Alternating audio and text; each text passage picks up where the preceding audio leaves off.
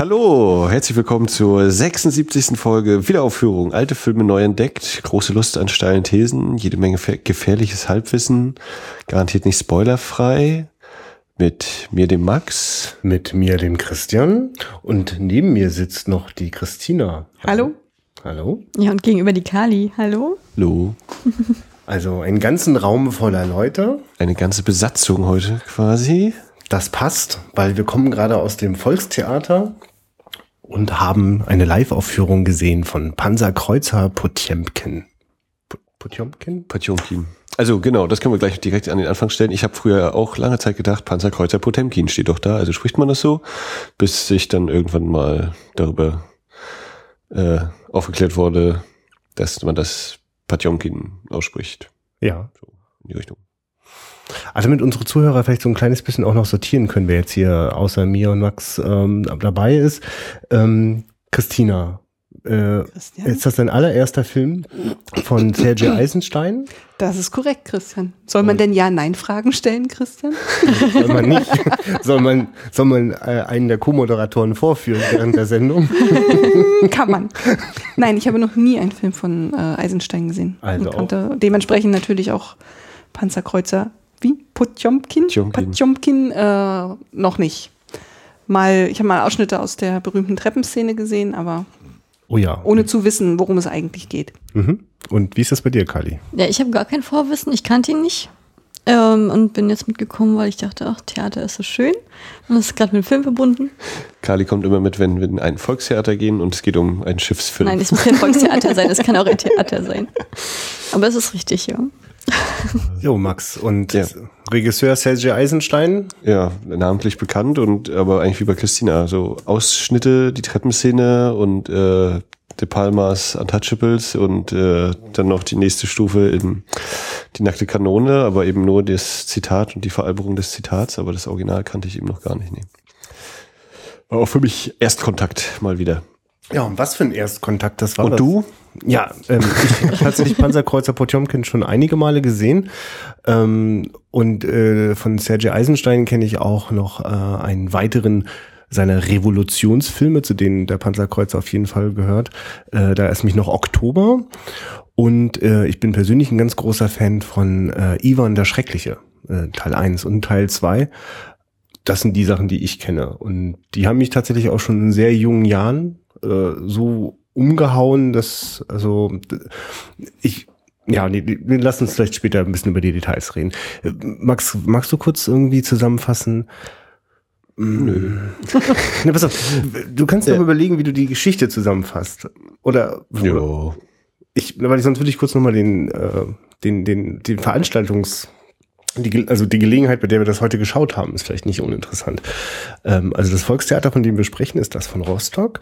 Und hier gab es heute eine Aufführung der 2005er Restauration. Die hatte damals auf der Berlinale äh, Premiere. Und äh, das Besondere an der Restauration war nicht nur, dass sie den Film aus dem Jahre 1919, ist das richtig? 25. Mhm. 1925. Mhm ähm, äh, in einer sehr anschaubaren äh, digitalen Kopie wiederhergestellt haben, sondern vor allem auch, dass sie die Musik, äh, die damals 1926 bei der Berliner Uraufführung äh, äh, von einem deutschen Komponisten äh, kreiert worden ist, dass wir die heute wieder zu Ohr bekommen haben. Also ich zum Beispiel selber kenne äh, äh den auf DVD mit einer ganz anderen Musik. Da haben die einfach klassische Musik von Shostakovich genommen, so ein bisschen Best-of und das schick irgendwie da drauf auf den Film angepasst. Aber das ist natürlich kein Vergleich zu der Originalmusik, die damals zumindest hier in Deutschland äh, zu diesem Stummfilm gespielt worden ist. Und das war sozusagen der Rahmen, also mit Live-Orchester auf der großen Bühne. Worum geht's, Max? Genau, es geht um den Panzerkreuzer Patjomkin, der sich äh, im Schwarzen Meer befindet, irgendwie anscheinend kurz vor Odessa. Äh, und äh, es werden quasi die, die historischen Ereignisse der russischen, nee, ist das die russische Revolution? Ja, ne, von 1905 äh, porträtiert. Äh, und es kommt eben zu einem Aufstand der Besatzung wegen schlechten Essens. Und dann findet man schnell auch, oder beziehungsweise der, der quasi der Redelsführer der Aufständischen wird dann, kommt noch zu Tode, äh, wird dann in Odessa ja, ja, aufgebahrt, ist vielleicht ein, nicht ganz zutreffend, aber so die, die Idee ist das zumindest gewesen da. und man findet Unterstützer in der Stadt in Odessa und dann kommt das Militär und äh, geht gewaltsam vor gegen die Sympathisanten. Und äh, das äh, sind so die ersten mhm. drei, vier Akte ja fast schon ne? von fünf. Genau, in fünf Akte ist dieser Film untergliedert und geht nicht ganz 75 Minuten irgendwie so. Ja, ja. Also. ja schön kompakt, ja. Da gibt es ausschweifendere Stummfilme auf jeden Fall. Mhm. Ja, soweit ich weiß, ist das auch die ursprüngliche Fassung. Da ist uns jetzt, glaube ich, nichts vorenthalten worden. Ähm, ja, wie, wie steigen wir da ein in diesen Film? Vielleicht einfach von Anfang an. Na, also ja, vielleicht mal von Anfang an. Also ja. auch äh, verbunden mit dem Setting, in dem wir ihn geguckt haben, weil ich, ich habe zum Beispiel am Anfang gemerkt, dass es eine ganze Weile brauchte, bis ich wirklich drin war, weil es so viele Ebenen gab. Also der Film an sich hat ja quasi die Bildebene, dann gibt es die Texteinblendung.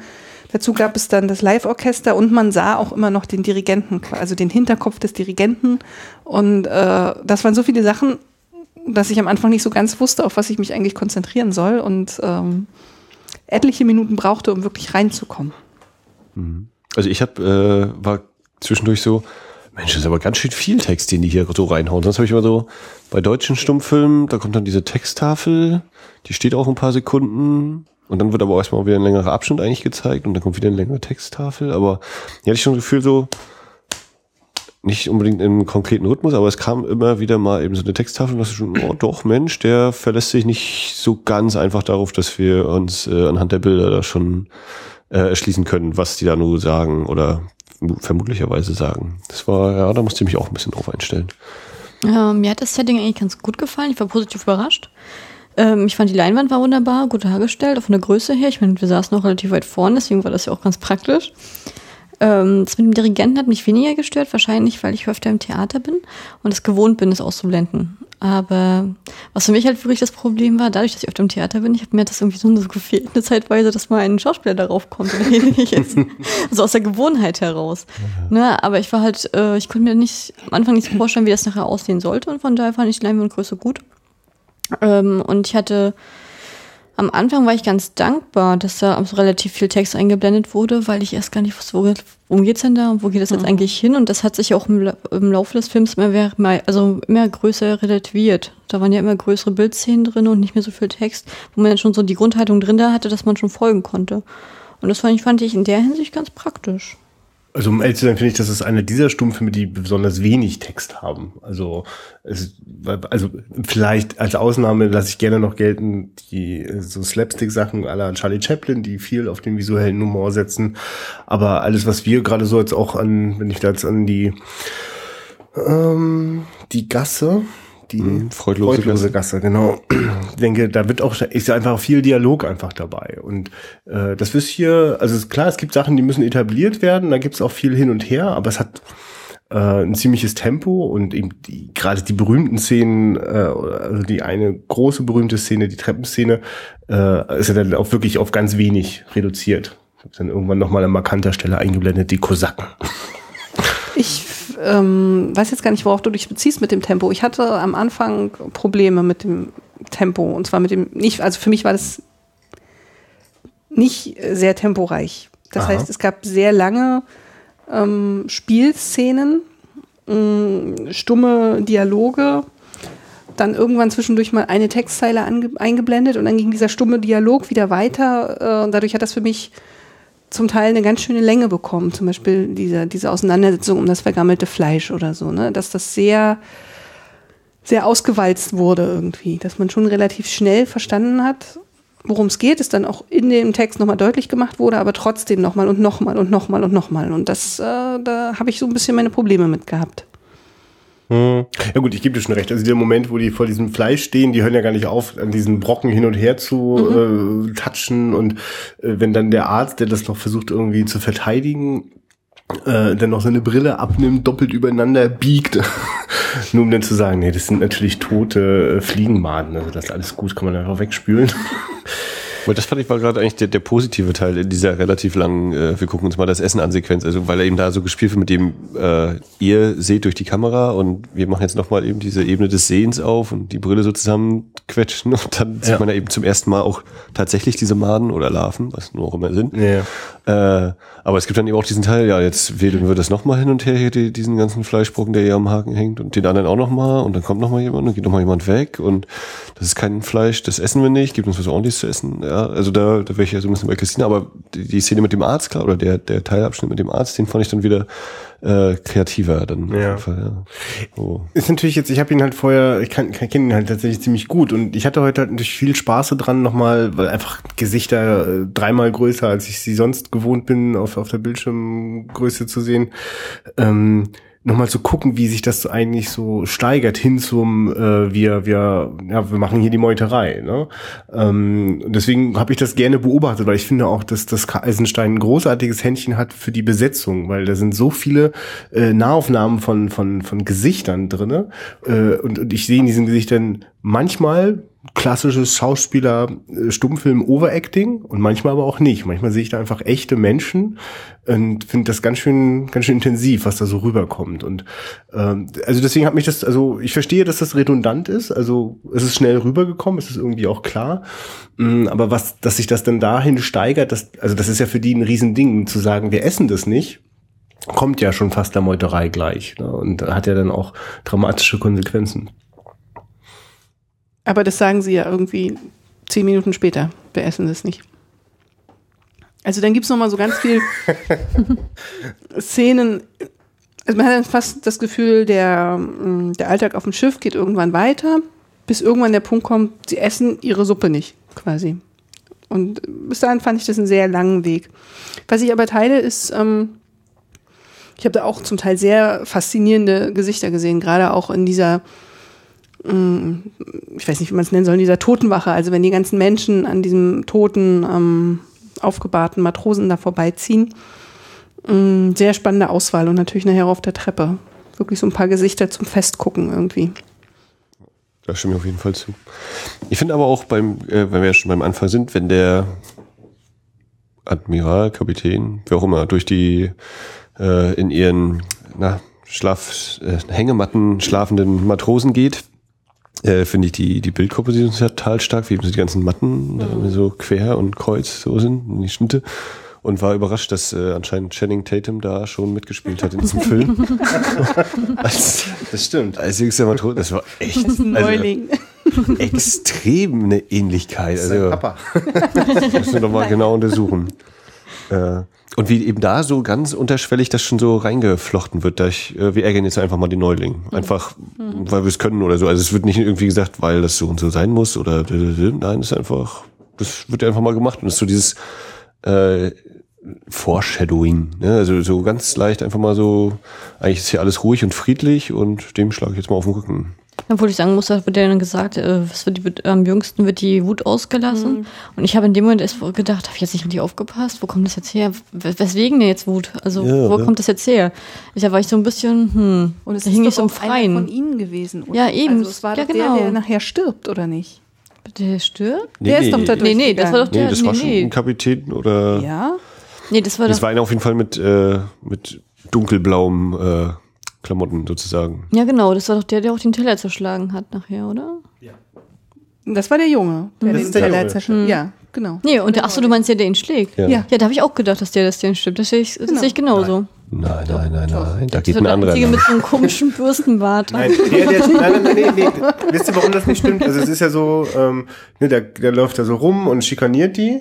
Und dann, wenig später gibt's die Szene, wo einer anfängt, äh, so aus dem Pamphlet vorzulesen. Und das ist ja eben der, der die Revolution gestartet hat. Und das ist auch der, der dann, äh, am Ende- also der dann auch zu Tode kommt. Kavlutschik oder wie der hieß er. Ich gebe zu, das sind beides etwas breitere Leute mit Schnurrbart. Mhm. Russen, Aber ich hatte die schon allein durch die, kräftig, durch die überzeugend. Schon Naja, für mich machte das auch Sinn mit diesem, also der Frust und die Wut wird, an irgendwem muss sie ausgelassen werden, also wird sie am jüngsten ausgelassen und dass derjenige, der Wut und Frust hat, einer sozusagen von den Matrosen ist. Aber auch, Aber es stimmt schon, was Max hat. Das ist, weil wir sind ja in einem Schwarz-Weiß-Film, also ist es ganz, also dankbarerweise die Matrosen, die Guten sind weiß und Ja. schwarz sind die, was, weiß nicht, die Generalchef. Ja, auf jeden Fall genau in der Autoritätskette weiter oben stehende. Mhm. Ja. Nee, also da äh, auch wieder so, ne, dieses, ähm, wie gesagt, die Bildanordnung oder der, der Bildkader, die, die Anordnung des Sets fand ich da sehr beeindruckend und wie gesagt, diese ersten Tendenzen des, na, irgendwas läuft hier nicht so richtig, wenn da einfach so Leute geschlagen mhm. werden, die aussehen wie Channing Tatum. Und dann auch gleich weinend in der Hängematte zusammenbrechen. Ja.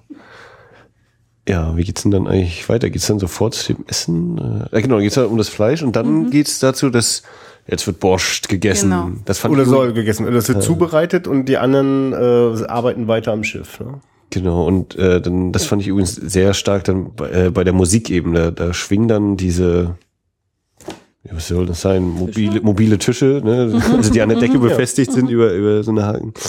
Schwingen hin und her und dann, dass das eben sich auch auf der, der äh, Musikebene wiederfindet. So äh, war wahrscheinlich gar nicht mal die erste Stelle, aber die fällt mir jetzt gerade so ein wo das zum ersten Mal richtig auffällig ist. Oder wenn dann der Fleischer mit der Axt äh, das Fleisch zerteilen will und dann puff, puff, der Trommler durfte da sich mal austoben. Ja, mit der Triangel, ne, wo denn der, was ist denn das, Christ, äh, russisch-orthodoxe Kirche, ne, mit dem Kreuz auf der Hand, bing, bing, bing. Ja.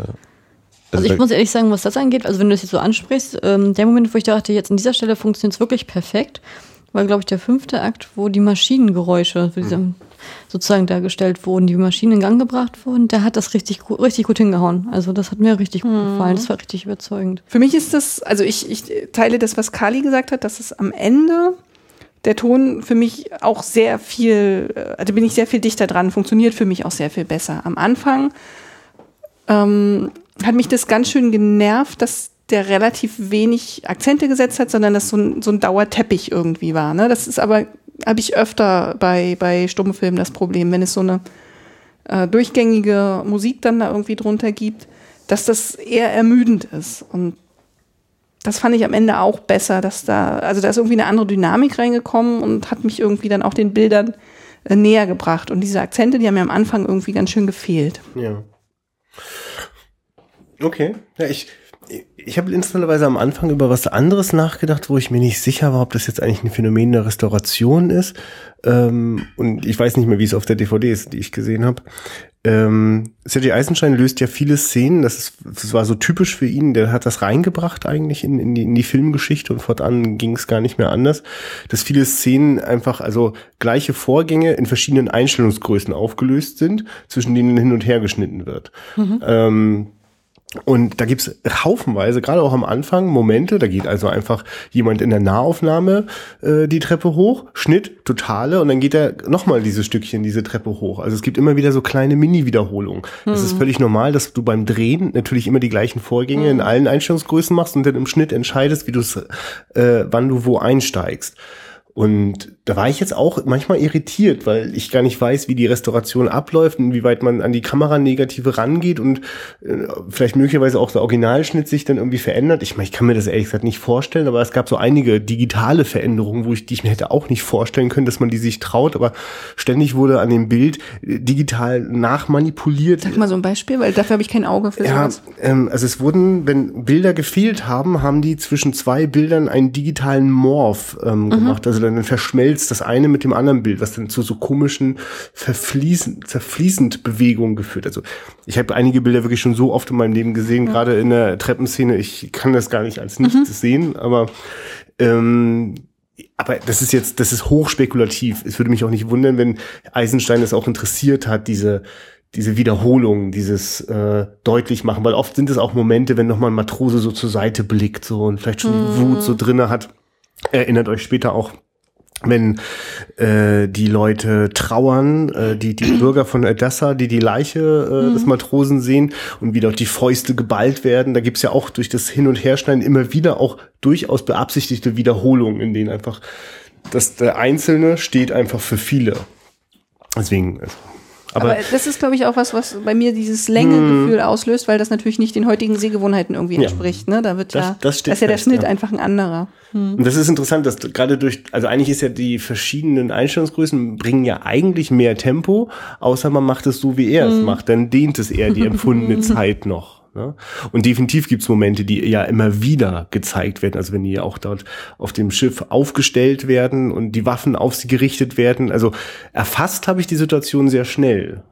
Und Also diese, diese minimalen Wiederholungen sind mir auch äh, ein oder zweimal aufgefallen, wo ich dann auch so dachte, hm, also vielleicht wollte er mich hier tatsächlich irritieren oder mit Sicherheit. Ja. Tadim. Aber wenn du jetzt eben gerade auch diese Szene mit den Waffen ansprichst, fand ich es interessant, dass er eigentlich, wenn er die Totale wählt, dass ich äh, sofort eigentlich weiß, wer ist wo und wie ist die, die Aufstellung dieser ganzen Sache. Aber dann, wenn es eher so dann in die, in die Nahaufnahmen geht, habe ich manchmal gedacht, hä, passt das jetzt eigentlich so mit den äh, Achsen, die ich vorher hatte, zusammen tatsächlich? Also da habe ich manchmal so gedacht, äh, nein. oder, oder ich habe manchmal das Gefühl gehabt, ich habe dann die Übersicht verloren, obwohl die eigentlich, das eigentlich sehr, sehr häufig sehr klar war eigentlich vorher. Und dann ich habe mittendrin manchmal so das Gefühl, oh, jetzt bin ich auf einmal ganz am anderen Ende des Schiffes so, obwohl das gar nicht unbedingt gewollt war irgendwie. Oder das, Ich, ich glaube, dass, aber ich für mich macht das den Schnittstil von Eisenstein aus, dass der sehr assoziativ schneidet, was meistens die, das, das Raum-Zeit-Kontinuum ganz schön verletzt, so, also, ähm, ihn interessiert ja auch, also immer wieder gibt's, also gerade, wir können ja einfach mal jetzt, also es kommt dann halt auf dem Boot zur, zur Meuterei und zu einer großen Auseinandersetzung. Und äh, es gibt zahlreiche Momente, in denen scheinbar Nebensächliches plötzlich Nah Nahaufnahme bekommt, die Flagge im Wind oder äh, der Rauch ähm, der Schornsteine gegen die Sonne und so. es gibt immer wieder so Bilder oder nur Wasser ist einmal kurz zu sehen, wird immer wieder reingeschnitten. Ne? Das, das, also der sucht da, glaube ich, eher nach etwas, ähm, was in der Summe der Teile et, ein, et, ergibt und gar nicht sozusagen, ob das Einzelne zum anderen passgenau ist, sondern eher, wenn die beiden vor meinem Auge geflimmert sind, was machen sie eigentlich mit meinem Kopf oder mit meinem Bauch? Ne? Und auf jeden Fall in dem Fall ein Gefühl von Desorientierung ist sicherlich nicht kein, also kein unbeabsichtigtes Gefühl, ne, dass man irgendwie das Gefühl hat, oh, also ich weiß ja lange auch gar nicht, funktioniert die Meuterei oder geht das noch schief? Ne? Ja. Weil ich da auch finde, die, weil jetzt, äh, diese reingeschnittenen, in Anführungszeichen, Gegenstände oder eben unpersönliche Sachen, habe ich oft das Gefühl, damit äh, soll eben schon, das eher so symbolhaft eingesetzt wird. Also das beste Beispiel sind ja nachher die drei Löwen, die so ganz schnell vom Schlafenden zum, ja, ich muss mich umgucken, Ja. Löwen, äh, die Statuen. Aber eben gerade auch so bei der Meuterei, wenn eben so der Dampf dann aufsteigt oder äh, das, das Wappen so groß eingeblendet wird und ich überlege, ja, okay, dann frage fange ich nämlich an zu fragen, okay, wofür steht denn dieses Wappen eigentlich? Was sind da eigentlich so, was, was steht dahinter? Oder wer eben vor allem Ja. dann ja auch dahinter steht. Und was wird da gerade übernommen und äh, ja, verdrängt? Welche neue Ordnung äh, fängt da an, sich gerade zu bilden? Und dem gegenüber, äh, also gerade auch diesen suggestiven Bildern, finde ich, steht eine unglaublich aufwendig ist jetzt gar nicht das Wort, das ich meine, aber eine sehr äh, komplizierte Inszenierung dieser Meuterei und dieser äh, angedachten Erschießung der Matrosen. Also ich weiß nicht, ob euch das auch so ging, aber ich fand die so kompliziert erzählt, diese Szene, in, in so vielen Schnitten und nochmal und nochmal anders und Ja. jetzt die und jetzt die und ähm, Das Suspense. und genau das äh, ist aber eben nicht passiert. Also es hat, Naja. es hat so die Spannung kaputt gemacht irgendwie, ähm, dass ich mir manchmal fast mehr von diesen suggestiven Bildern gewünscht hätte, als so eine sehr komplizierte Auserzählung eines Vorgangs irgendwie. Das ist interessant. Das Gegenteil passiert bei mir. Tatsächlich. Mich macht das fast atemlos. Also der Moment, wenn zum Beispiel die äh, Matro äh, die, die ich komme ich immer durcheinander. Wir haben Matrosen sind es doch irgendwie alle, oder? Kapitän und Matrose, oder? Wie funktioniert das? Also jedenfalls die Leute, die mit den Waffen Die die Waffen haben, ja. Aber Soldaten sind sie doch alle. Nennen sie Soldaten, oder? aber Ja. dann wissen wir, was gemeint ist. Ja gut, aber wenn, wenn jetzt die Soldaten die Waffen haben, wer waren die unter dem Tuch, die erschoss, erschossen werden Ja, sollten? die Matrosen. Ach so. Ja, ich das meine, ja- irgendwie sind sie für mich alle gerade Matrosen, deswegen komme ich damit jetzt gerade nicht drauf klar. Ich Aber glaube, das sind die, die unterschiedlichen Ränge Jedenfalls das. Erschießungskommando, genau.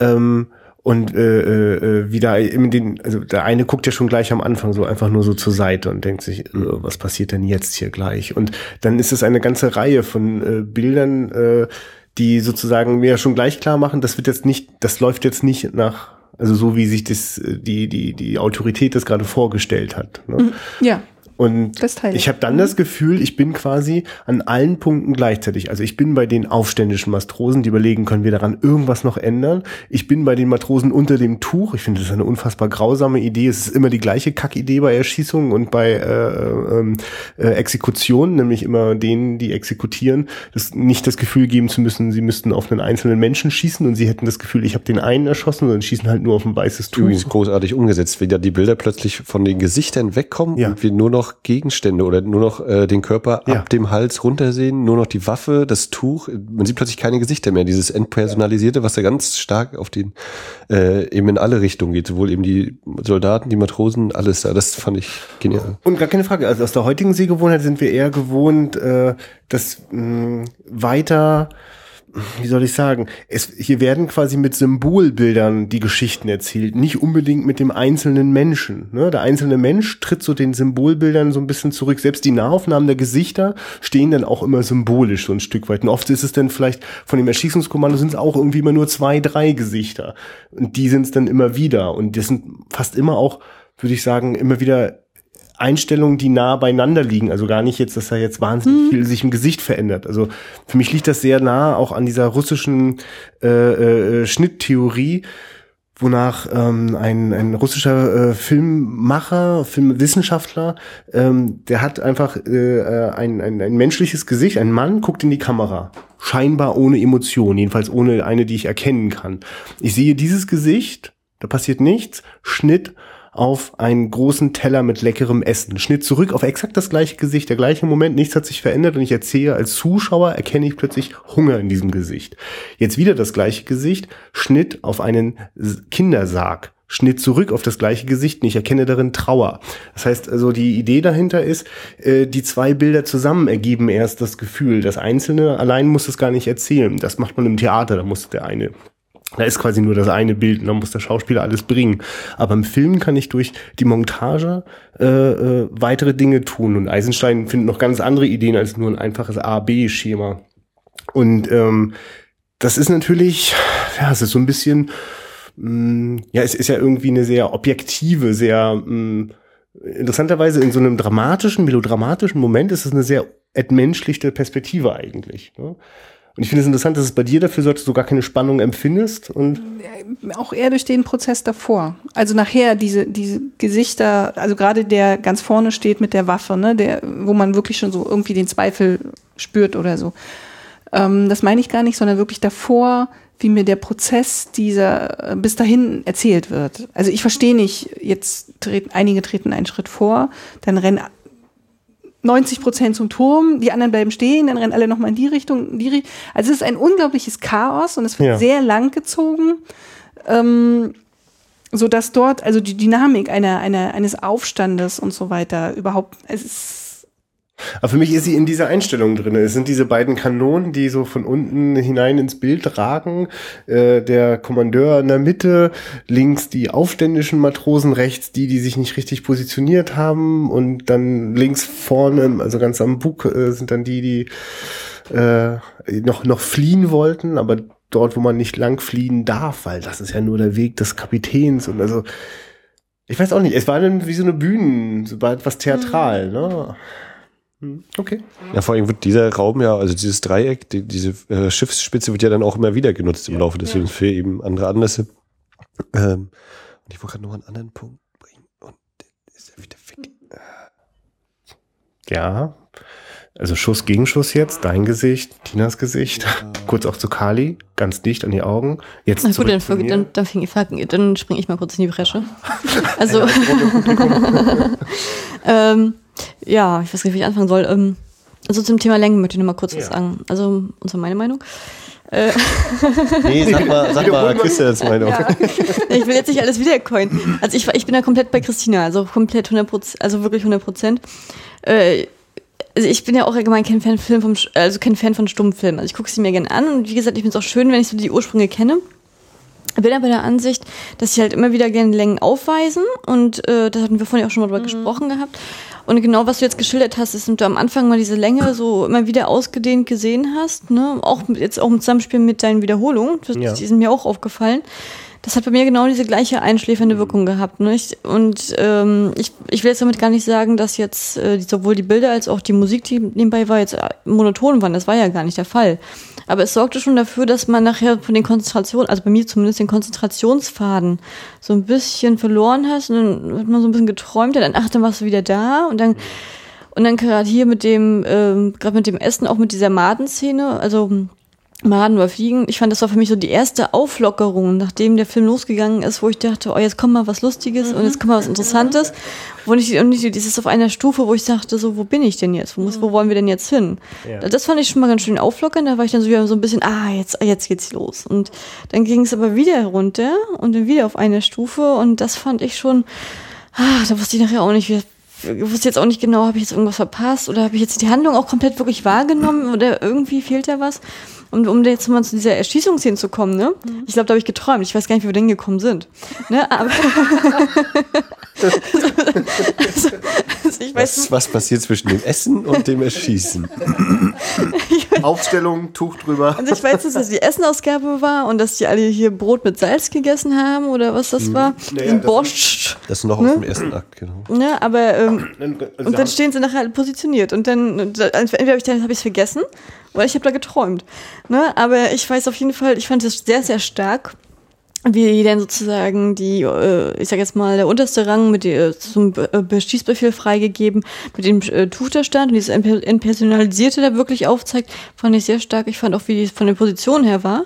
Aber ich, aber ich bin auch wieder bei Christina, wenn sie dann sagt, danach geht das Chaos los. Weil ich dann nachher da auch, habe dann auch so geguckt und machte, oh ja, wer kämpft denn jetzt gegen wen und warum eigentlich? Und wo sind sie denn jetzt alle hin? Und ist das jetzt der Böse, ist das jetzt der Gute? Und äh, wieso, wo wissen die denn jetzt, dass der runtergefallen ist? Und die, bei denen ist es okay, wenn die vom äh, Schiff geworfen werden. Und bei dem anderen, oh nee, der müssen wir hinterher. Und wie ist denn gerade im Chaos? Wie sehen die dann da selber durch? Und das hat mich dann ins persönliche Chaos auch gestürzt, wo ich dann dachte, wie sind wir denn zu dieser Szene gekommen? Also das, ja, also jetzt mal ohne Witz, könnt ihr mich mal aufklären? Also. Ja. ja. wir können nicht aufklären. Also, also das Chaos auf der Bildebene ist ja, finde ich, super Unterstützung dessen, was sich da tatsächlich eben abspielt. Ne? Die sind ja auch alle so ein bisschen durcheinander. Und das war auch so ein Punkt, der. Ja, aber ganz kurz, musst du dir schon noch äh, aufheben, weil da klären wir kurz mal auf. Also, weil es ist ja so, dass die ja eben nicht das, das Essen, das es eigentlich geben soll, äh, nehmen, sondern das Essen, sie scheinen dort nebenbei gerade die Kombüse leer zu räumen indem sie sich die ganzen Dosen äh, schon mal rüberreichen lassen. Und äh, sie essen dort äh, Brot, das sie irgendwie bei sich haben, äh, mit Salz. So, das heißt, das ist nicht das offizielle Essen. Die essen halt gerade, damit sie irgendwas essen, aber damit sie nicht das essen, das verdorbene Fleisch. Mhm. Das heißt, also das Aufständische passiert da in dem Moment schon. Also, die sind doch da so, lassen sich doch da von der Kombüse da so gerade so äh, Dosen. Also das habe ich schon realisiert, aber ich konnte die, die, diese Szene nicht deuten, weil ich dachte, jetzt kommt ja der Kapitän da lang, sieht ja. das aber reagiert er nicht drauf und geht nee, er weiter. er sieht es ja nicht genau. Also man das war kann, auch nicht er, der Kapitän, es war dann irgend so ein war der, der, auch schon ranhoher, unter ne? ihm quasi. Genau, aber also er kam da eben lang und die haben natürlich gemeint, oh, jetzt müssen wir kurz warten. Und er hat sich wahrscheinlich auch gedacht, na, irgendwas ist hier komisch, aber er hat auch nicht weiter nachgehakt, ist dann hochgegangen und hat dann eben gesagt, die essen ihren Borscht nicht einfach. Und die haben in der Zeit da halt ihre äh, Schwarzmarktgeschäfte mit dem Koch gemacht. Ja, und ich habe hab das, hab ich das total falsch gedeutet. Ne? Also ich habe die Szene schon gesehen, ich fand die auch gut. Und dann, ähm, ja, wir sind alle geguckt. Ich habe dann gedacht, jetzt kommt der böse Blick, weil wir böse, also weil wir eben sozusagen auf unterschiedlichen Seiten stehen, ja. von den Ansichten her, die Motto, ja, zeigen wir es euch oder irgendwas. Es kam der böse Blick. Und dann ziehe ich sogar weiter. Und deswegen habe ich dann gedacht, naja gut, er hat ja, wenn jetzt irgendwie was in dieser Szene falsch gewesen wäre, hätte er, wäre er ja eingeschritten was getan. Deswegen ah. war das für mich total raus. Es, es, ich muss ja sagen, ich, ich merke gerade, dass das echt hilfreich war. Ich habe das, mein erstes Erlebnis war auch eher etwas trockener, als es zum Beispiel jetzt heute das vielleicht achte oder so ist. Ähm, ähm, da, und äh, ich weiß zum Beispiel, also es ist ja so, dass dann er eigentlich der Kapitän erstmal versucht, den Leuten Angst zu machen. Er sagt, stellt euch vor, ich hänge euch da oben alle auf dem Master auf. Äh, dann sehen wir auch so ein eindrucksvolles Bild, wie sich einige das auch vorstellen. Und dann gibt's tatsächlich einen etwas schrägen Moment, äh, wo dann eigentlich die Titelkarte schon etwas erzählt, was dann erst passiert. Nämlich, dass jetzt einige da fliehen wollen. Das wirkt wie so eine Titelkarte von wegen, das haben wir in der Inszenierung auch nicht richtig hinbekommen. Deswegen sagen wir es euch schon mal, was jetzt gleich passiert. Und dann passiert das. Also nämlich, dass ein Teil davon noch so übrig geblieben ist, die abhauen wollten. Und das sind dann die, die dann erschossen werden sollen. Und das ist tatsächlich ein bisschen, also, oh, erschossen. Also es ist wirklich gleich so ein... Äh, also ich finde es an der Stelle auch nicht gut erzählt. Das es gibt aber auch diese Einblendung von, äh, sie sammeln sich am Turm und so weiter. Also erst es ja. kommt ja die Frage, wer ist hier nicht mit seinem Borscht äh, ja. zufrieden? Und dann genau. treten, nee, wer ist damit zufrieden? Dann treten ein paar nach vorn. Ja. Und dann sagt der Kapitän zu allen anderen, euch hänge ich da auf. Mhm. Und auf einmal versammeln sich aber ganz viele an aber, diesem Turm und es ja. bleibt nur diese kleine Gruppe irgendwie zurück. Aber davor fängt ja schon die ganze Zeit an, der, der eh schon die ganze Zeit immer so aufrührerisch unter den Matrosen ist, geht zum Turm, geht zum Turm. Also er fängt an, den einzelnen Leuten zu sagen, ne, wir müssen dort alle zu diesem Turm. Also er fängt an, einfach dafür zu sorgen, dass die dort aus dieser Zone rauskommen. Also weil der schon ahnt, was jetzt gleich das Erschießungskommando wohl machen soll. Oder mhm. die Gefahr, die da besteht. Okay. Ja, ja, das ist also das bin ich dann konnte ich dann in der Inszenierung. Genau, das war jetzt der Luxus ja. des mhm. wiederholten Sehens. Auch. Mhm. Ja, war für mich ja, gut, aber wenn die vorgewarnt sind, wieso rennen nicht alle zum Turm? Ja. Nein, das haben sie ja nicht geschafft. Alle einig waren. Weil, weil noch ein paar, die andere Gruppe, die äh, sozusagen von, vom Bild aus gesehen da links lang wollten, da haben sie gesagt, das ist die Treppe, die, da, äh, die wollen über die Treppe vom Admiral gehen, da dürfen die nicht lang gehen, drückt die zurück. Und deswegen also wie ihr seht, habe ich diese Szene wirklich nicht verstanden. Ja, für mich ist ja, die war nicht also, zu verstehen. Also, ist das, was ich meinte mit, äh, eigentlich ist alles klar und völlig übersichtlich und dann bricht aber dieses äh, für mich unübersichtliche und dieses Chaos was aber eben eigentlich auch zu der Szene an sich passt, dass eben irgendwie so, es sehen gar nicht ja. immer alle durch, ja. durch. Äh, also und heißt, hier war für mich auch ein bisschen so diese Spannung, äh, was du meintest, dass für mich nicht ganz klar war, äh, ist der, der, der Redelsführer von den Aufständischen, ist der jetzt so, dass er darauf spekuliert, dass die erst erschossen werden und er daraufhin sozusagen diese Revolution, mhm. diesen Aufstand lostreten will, also dass er das in Kauf nehmen wird oder als, als Auslöser nehmen wird oder dass er vorher schon eingreift. Das war bei mir so ein Moment des, ja, mal gucken, wie er ist. Äh, also das, das war so, was bei mir auch so, dass so ein Aufstand kommen wird, war einfach, muss ja quasi passieren. Mhm. Aber wie das dann genau da ablaufen wird, das war für mich schon so ein bisschen, und als dann eben diese Decke kam, war ich schon, ui, ui, ui. Ja. Das ist übrigens interessant, dass das so, der ist echt ein bisschen ambivalent in dem Moment. Man merkt ja so richtig, wie er das so wieder so überlegt, ne? was, was mache ich jetzt genau. Ne? Ähm, und ich finde das eigentlich interessant, dass in diesem Film, dem ich schon ganz schön also der hat schon eine ganz schöne Propaganda-Attitüde so, ne? Also der will schon sehr klar äh, Sachen rüberbringen. Wenn wir später über die Treppenszene von Odessa reden, äh, wird da ganz klares äh, gut-böse Schema aufgemacht, ohne also wirklich. Ist ja auch aus Anlass des 20-jährigen Jubiläums der russischen ja, ja, Revolution genau. äh, ein Auftragswerk äh, vom zentralen Exekutivkomitee der UdSSR gewesen. Mhm. Aber ich, genau, es ist halt so, dass Eisenstein da auch, äh, der war gar nicht immer so wahnsinnig erpicht darauf, äh, der, der Regierung so große Dienste zu leisten. Er hat dann auch schnell mal Schwierigkeiten bekommen. Ivan der Schreckliche war dann schon deutlich problematischer. Jedenfalls, ähm, Genau, äh, gibt gibt's da gibt's dieses äh, ambivalente und ich finde es eigentlich einen guten Gedanken, dass ähm, das macht also, wenn man es genau anschaut, macht das alles Sinn, ist aber beim Anschauen eigentlich ganz schönes Chaos und verunsichert sehr. Aber es ist natürlich eine interessante Strategie. Das ist ja so ähnlich wie zu sagen, ich will dem Zuschauer Langweile vermitteln, also mache ich es jetzt langweilig ganz gefährlich. Ne? Aber so, so le letzten Endes kann man das so sagen. Die Montage ist dort, äh, provoziert letztlich äh, Chaos im Kopf und das führt dazu, dass man natürlich auch unzufrieden sein kann, weil man den Überblick gerade verloren hat. So.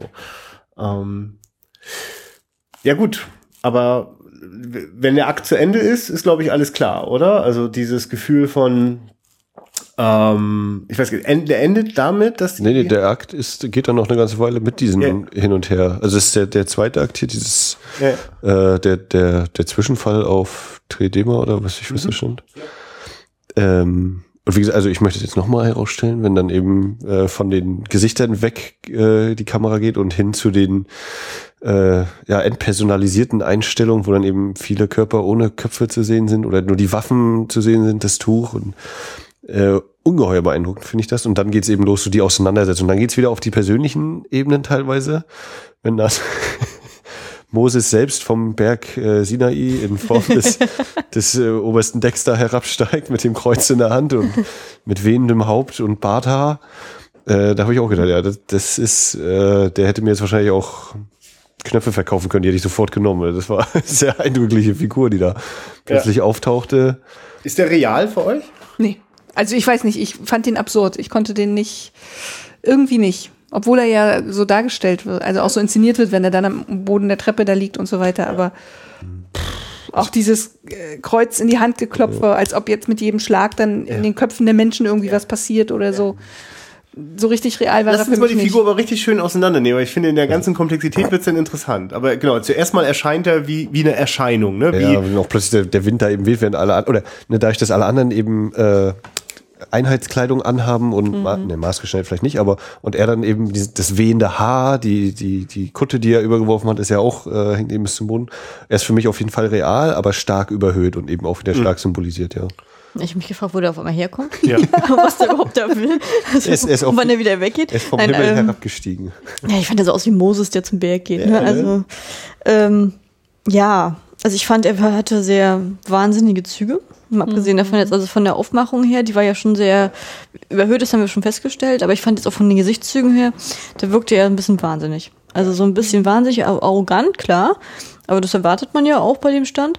Ne, aber Ja, interessant, dass du das so sagst, aber der Filmhammer lässt da auf jeden Fall keinen Zweifel dran, dass die Haltung der, der Filmemacher ist auf jeden Fall nicht pro Kirche, das steht mal fest. Ja. Also, aber das finde ich interessant, also weil im ersten Moment wirkt er ja schon auch sowas wie, wie so eine Erscheinung, die jetzt das Blutvergießen vielleicht noch verhindern Ja. könnte. Ne? Ja. Also insofern dachte ich, oh, krasse christliche Symbolik jetzt oder konnte das gar nicht so, ach ja, das sind ja orthodox und, und hab dann so im Kopf gekramt, hab das nicht zusammengekriegt, hatte jetzt auch erst an eine Erscheinung gedacht, wusste das, also das war die eine Figur, die mich völlig überrascht hatte bei der heutigen Sichtung. Also da gucke ich auch nochmal nach, ob das eventuell glaube ich nicht, aber vielleicht habe ich die noch nie so präsent gehabt. Äh, Jedenfalls ähm, habe ich jetzt noch mal in der, in der Autobiografie von Eisenstein nachgeblättert äh, und durch den Umstand, dass er als äh, Double, als Buddy-Double beim Sturz, äh, äh, beim Treppensturz äh, da eingesprungen ist, hat Eisenstein sich die Kutte angelegt und ihn gedoubelt, weiß ich, dass das der Schiffsgeistliche ist.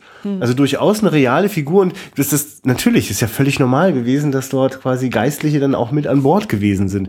Und äh, deswegen, äh, so als bis zum, ähm, zum Ende hin, denke ich dann auch, ja klar, der ist, der ist schon Teil dieser Welt und das merke ich halt an der Stelle und die finde ich wirklich hervorragend, habe ich dann laut aufgelacht. Ähm, der, der Geistliche ist dann also schon die Treppe heruntergefallen bei den ganzen äh, Meutereiwirren und äh, äh, ich weiß nicht, das genau, also ihm fällt das Kreuz aus der Hand, das knallt dann in den Boden und es gibt dann so einen Moment, wo er hätte eingreifen können und jemanden retten können oder so. Ich weiß nicht, jedenfalls sieht man seinen Blick, er schaut und dann schließt er schnell lieber die Augen und tut so, als wenn er noch Nee, die Frage wäre jetzt, also für mich war, nachdem er die Treppe runtergestürzt ist, war so der Gedanke, oh, der ist jetzt tot. Ja. Das war für mich. Ich weiß nicht, wie es euch ging. Ja. Ja. ja. Und dann kommt eben diese Szene, wo äh, er ist so ein bisschen Blut, hat er auch schon dran und dann öffnet er die Augen. Ich denke, oho, äh, wieder Genau, jetzt greift er, jetzt Ah, greift er richtig. richtig ein, genau. Äh, nee, doch nicht. Lieber, lieber hier liegen bleiben. Und genau. ich glaube, das Ja, ist völlig Tarnung, legitim, ja. dieses Wiedergeburtsgefühl so, ne? Äh, Das damit Ja. wird auf jeden Fall gespielt. Und Jetzt das kommt ist der aber- Erlöser, aber Genau. kommt eben doch Und nicht. damit wird natürlich auch genau diese Kirchenkritik äh, deutlich. Ja. Also erst wird er wirklich quasi übermenschlich inszeniert. ja. Am Ende wird er auch einfach nur runtergeschubst und entscheidet sich auch dafür, einfach liegen Genau, zu bleiben. Das ist der ankommt. einfachste Weg, genau. Einfach liegen zu bleiben. Und Mal gucken. Ja, genau, Ja. abwarten. Richtig, ja. Ich hatte zum Beispiel auch das Gefühl, jetzt äh, die Szene mit dem, ja, mit dem klingenden Kreuz in der Hand war, äh, dass es auch ein bisschen hetzketzt wirkte. Nach dem Motto, jetzt kommt man hier zur Porte, trefft man eine Entscheidung. Also so habe ich das wahrgenommen. ah, okay. Also jetzt nicht, ja, so, ja, die- nach dem Motto, jetzt macht mal. Also ich habe ihn dann dadurch gleich als Bösewicht empfunden, weil er ja sozusagen in dieser halt, also in dieser Interpretation wirklich, ähm, ja, die Schützen bestätigt. Ne, und sozusagen, dass sie so lange zögern. Also das war meine Aufnahme. Ja, so viel also zur Meuterei auf dem Schiff. Nee, Endet- noch, noch lange nicht. ja, könnte also man machen, noch- aber wir, ich finde, wir haben jetzt sportlich uns was vorgenommen. Also, das wird heute kein Zwei-Stunden-Podcast, das sage ich euch schon. Denn da hebt man hervor, was Äh, dir noch da- bei der Meuterei Wie gesagt, da geht's ja in das äh, One-on-One nachher. Äh, der, der Redelsführer der Aufständischen, ich meine Kav Kawulschik oder irgendwie sowas. Ja, bestimmt. Und der Kapitän, Admiral, der hinter ihm her ist, während die anderen sich quasi schon fast so, wir haben gewonnen, mäßig äh, verhalten. Ja. Und dann äh, dieses, äh, er, er schießt ihn nicht von Angesicht zu Angesicht, sondern er steht schon mit dem Rücken zu ihm und er wird natürlich am Kopf getroffen. Also auch das wieder dieses symbolische, der, der Kopf der Organisation wird jetzt natürlich am Kopf auch noch verletzt.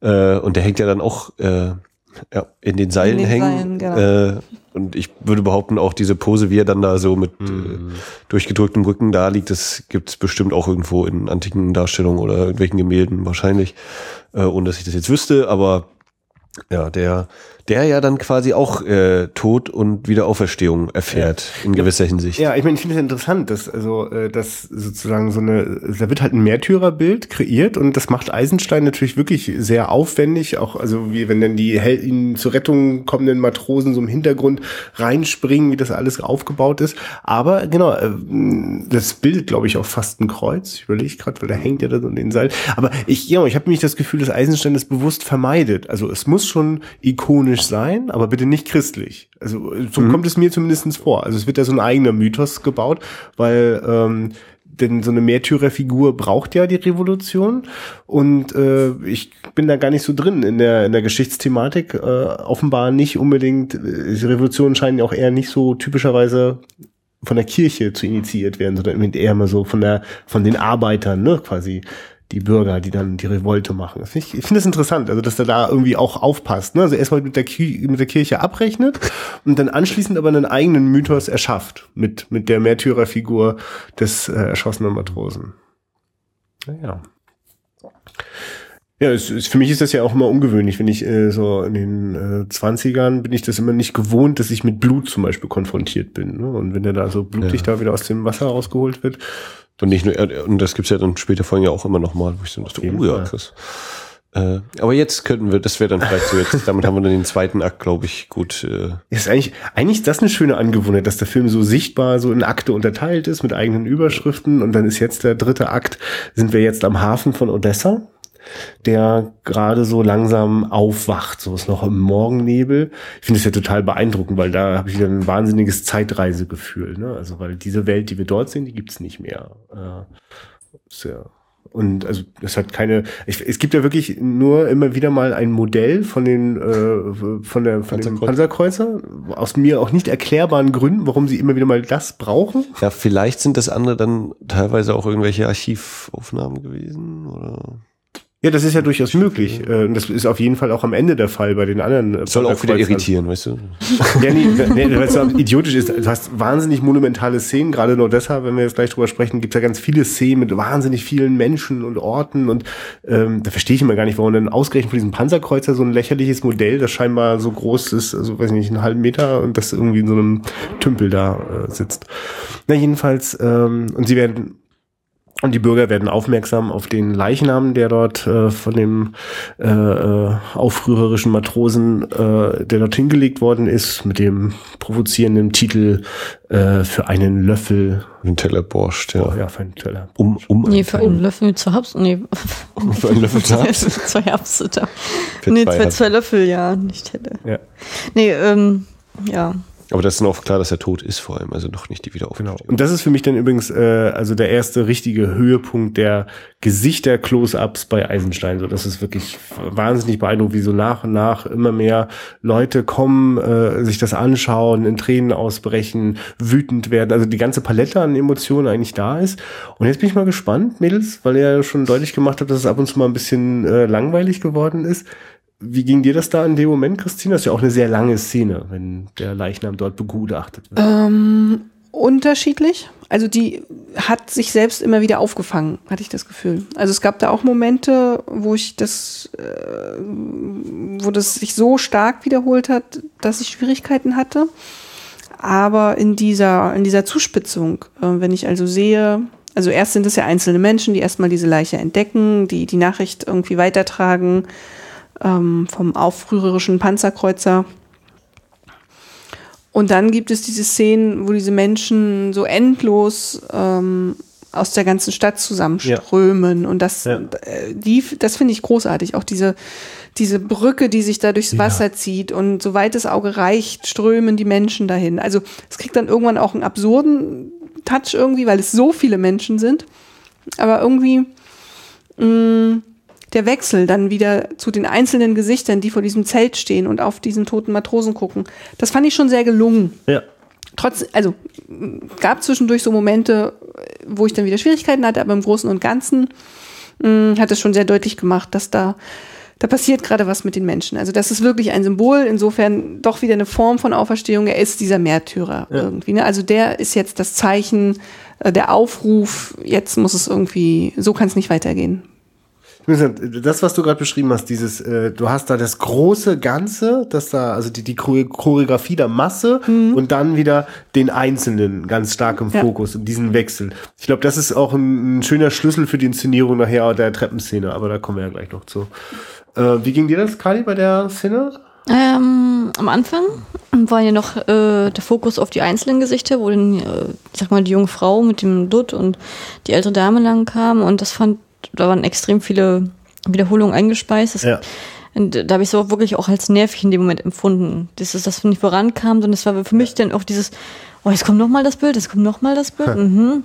Und dann kam nachher wirklich diese, äh, die Masse, wo ich dann auch so dachte, naja, sag uns mal, was, wieso nehmen die jetzt so einen extremen Anteil da dran? Ne? Mhm. Also was motiviert die jetzt nur wegen dem Zettel und der, und der Leiche, die jetzt da liegt? Die, äh, das ist ja eigentlich unpersönlich für die. Das ist ja eine Thema, was jetzt in dem Sinne nicht äh, gerade betrifft.